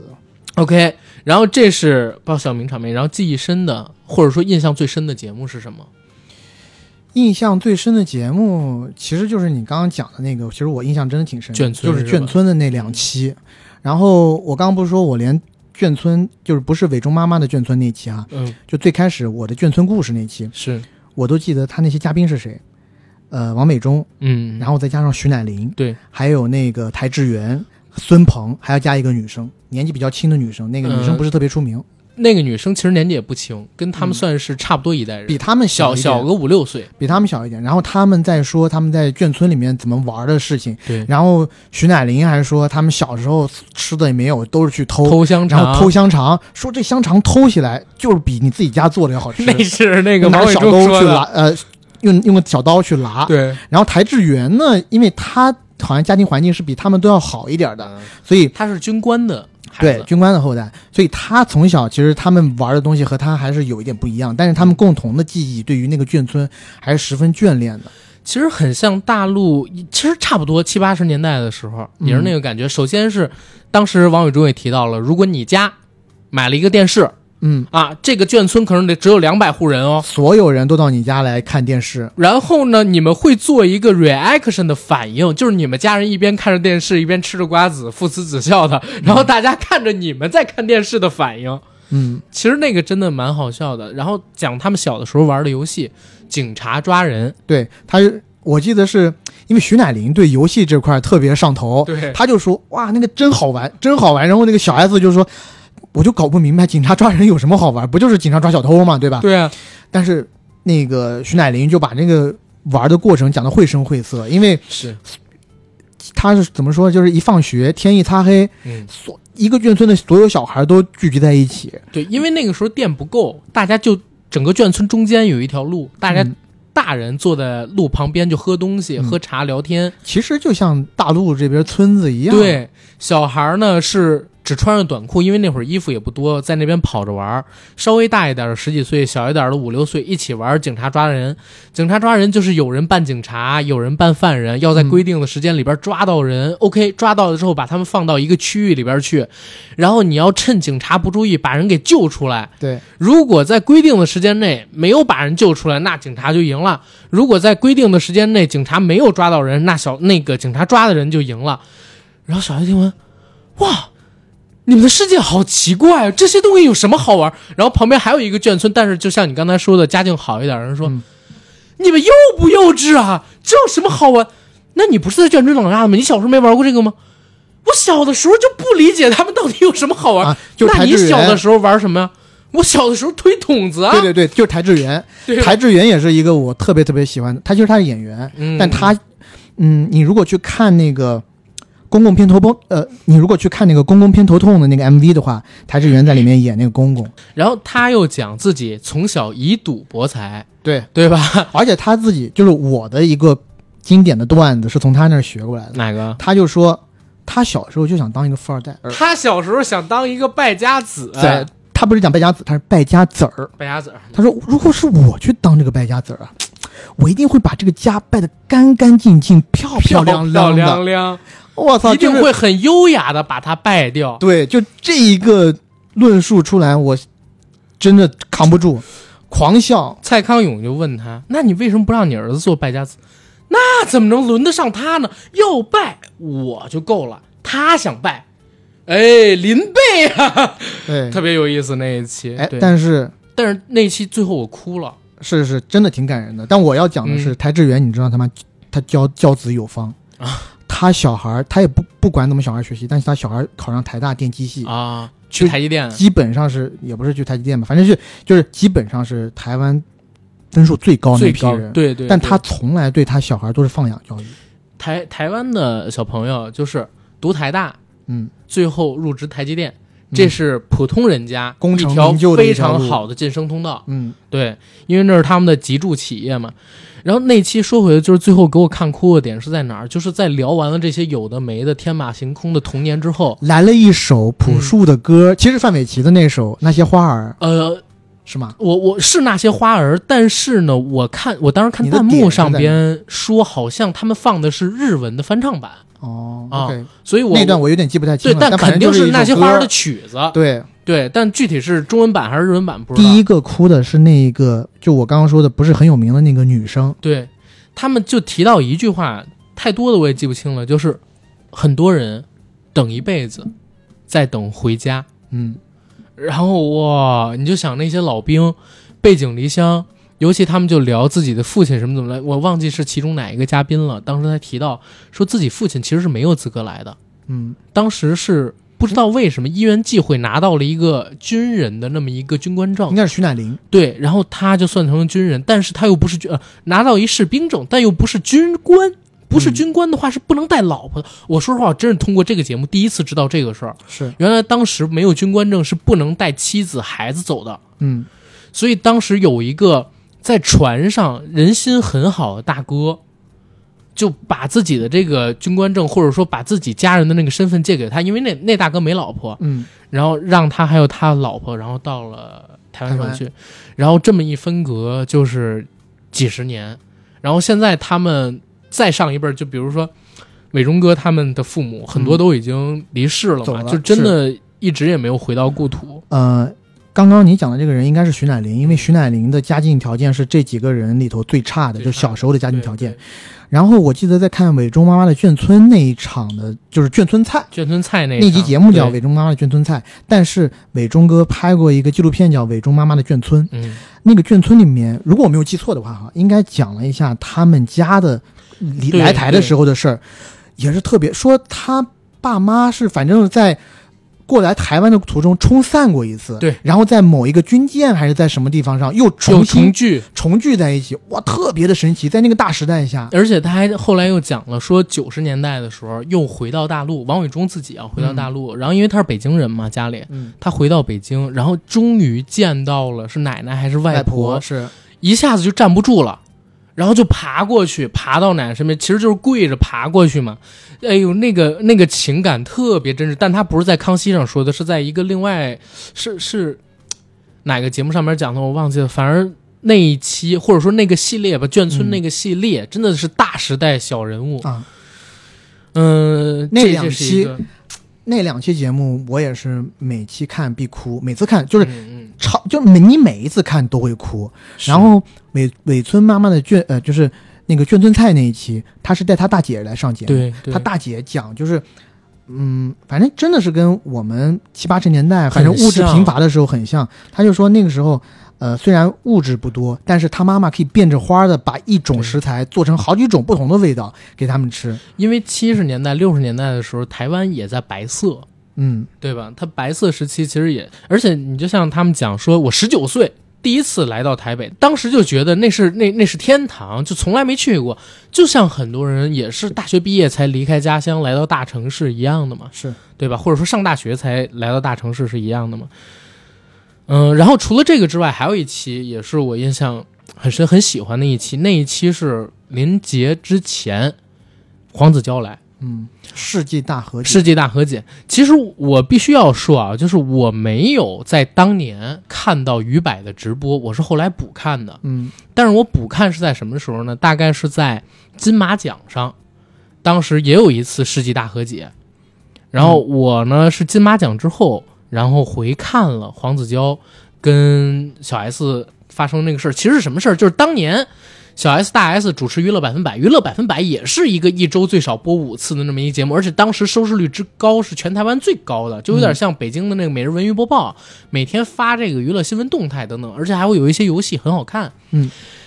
小 S 跟大 S 当时应该是去国外啊、呃进修还是怎么样？进修对就是游学了一段时间。没错，他之前跟黄子佼谈恋爱，而且黄子佼特别好，一个是鼓励小 S 进修，补充自己，提升自己；再有一个呢，还经常以这个女婿、准女婿自居，带着小 S 家里边人，请他们全家去旅游、去吃饭，所以他们全家都特别喜欢黄子佼。而且，其实我我自己讲一句话啊，黄子佼是我看来挺可惜的一个主持人，他能力很好，对，他主持过金马奖，大家可以去看看他的表，他的主持水平。他在大陆做一些节目，跟呃李湘在深圳卫视还做过一个男左女右，做的也非常棒。只是人生中最好的那十年，基本上他是被雪藏了。嗯，当然具体是怎么回事，倒回去讲啊。嗯小 S 跟大 S 进修那段时间呢，被人拍到黄子佼和曾宝仪，也就是曾志伟的女儿，两个人呢在东京挽手出游，而且同住一家摩铁，这当时标题摩铁就是酒店的意思。两个人对这件事儿呢都否认，说只是好友一起约出去玩，但是随后又不久又被拍到了两个人嗯结伴的照片，而这次还正巧是曾宝仪去了黄子佼的家，第二天从黄子家小区的后门离开的，嗯，就这样被拍到，大概是这么个事儿吧。可能细节上有错误，但大概是不错，一共是拍到两次，两人的事儿就被曝光，一时之间就满城风雨。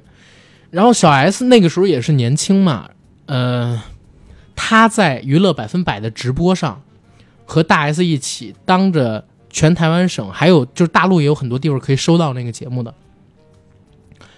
当着所有的人说，如果你不喜欢我，你喜欢阿宝，你告诉我就好了，但是你不应该背着我和阿宝在一起。嗯然后全程痛哭。大 S，你知道她其实有点侠女意思的嘛，嗯，痛骂，在节目上就痛骂黄子佼。我看过那一期的那个，只是录播是吧？呃录播都是看过那个，所以在那期节目播出来之后，黄子佼在台湾省成了丧家之犬。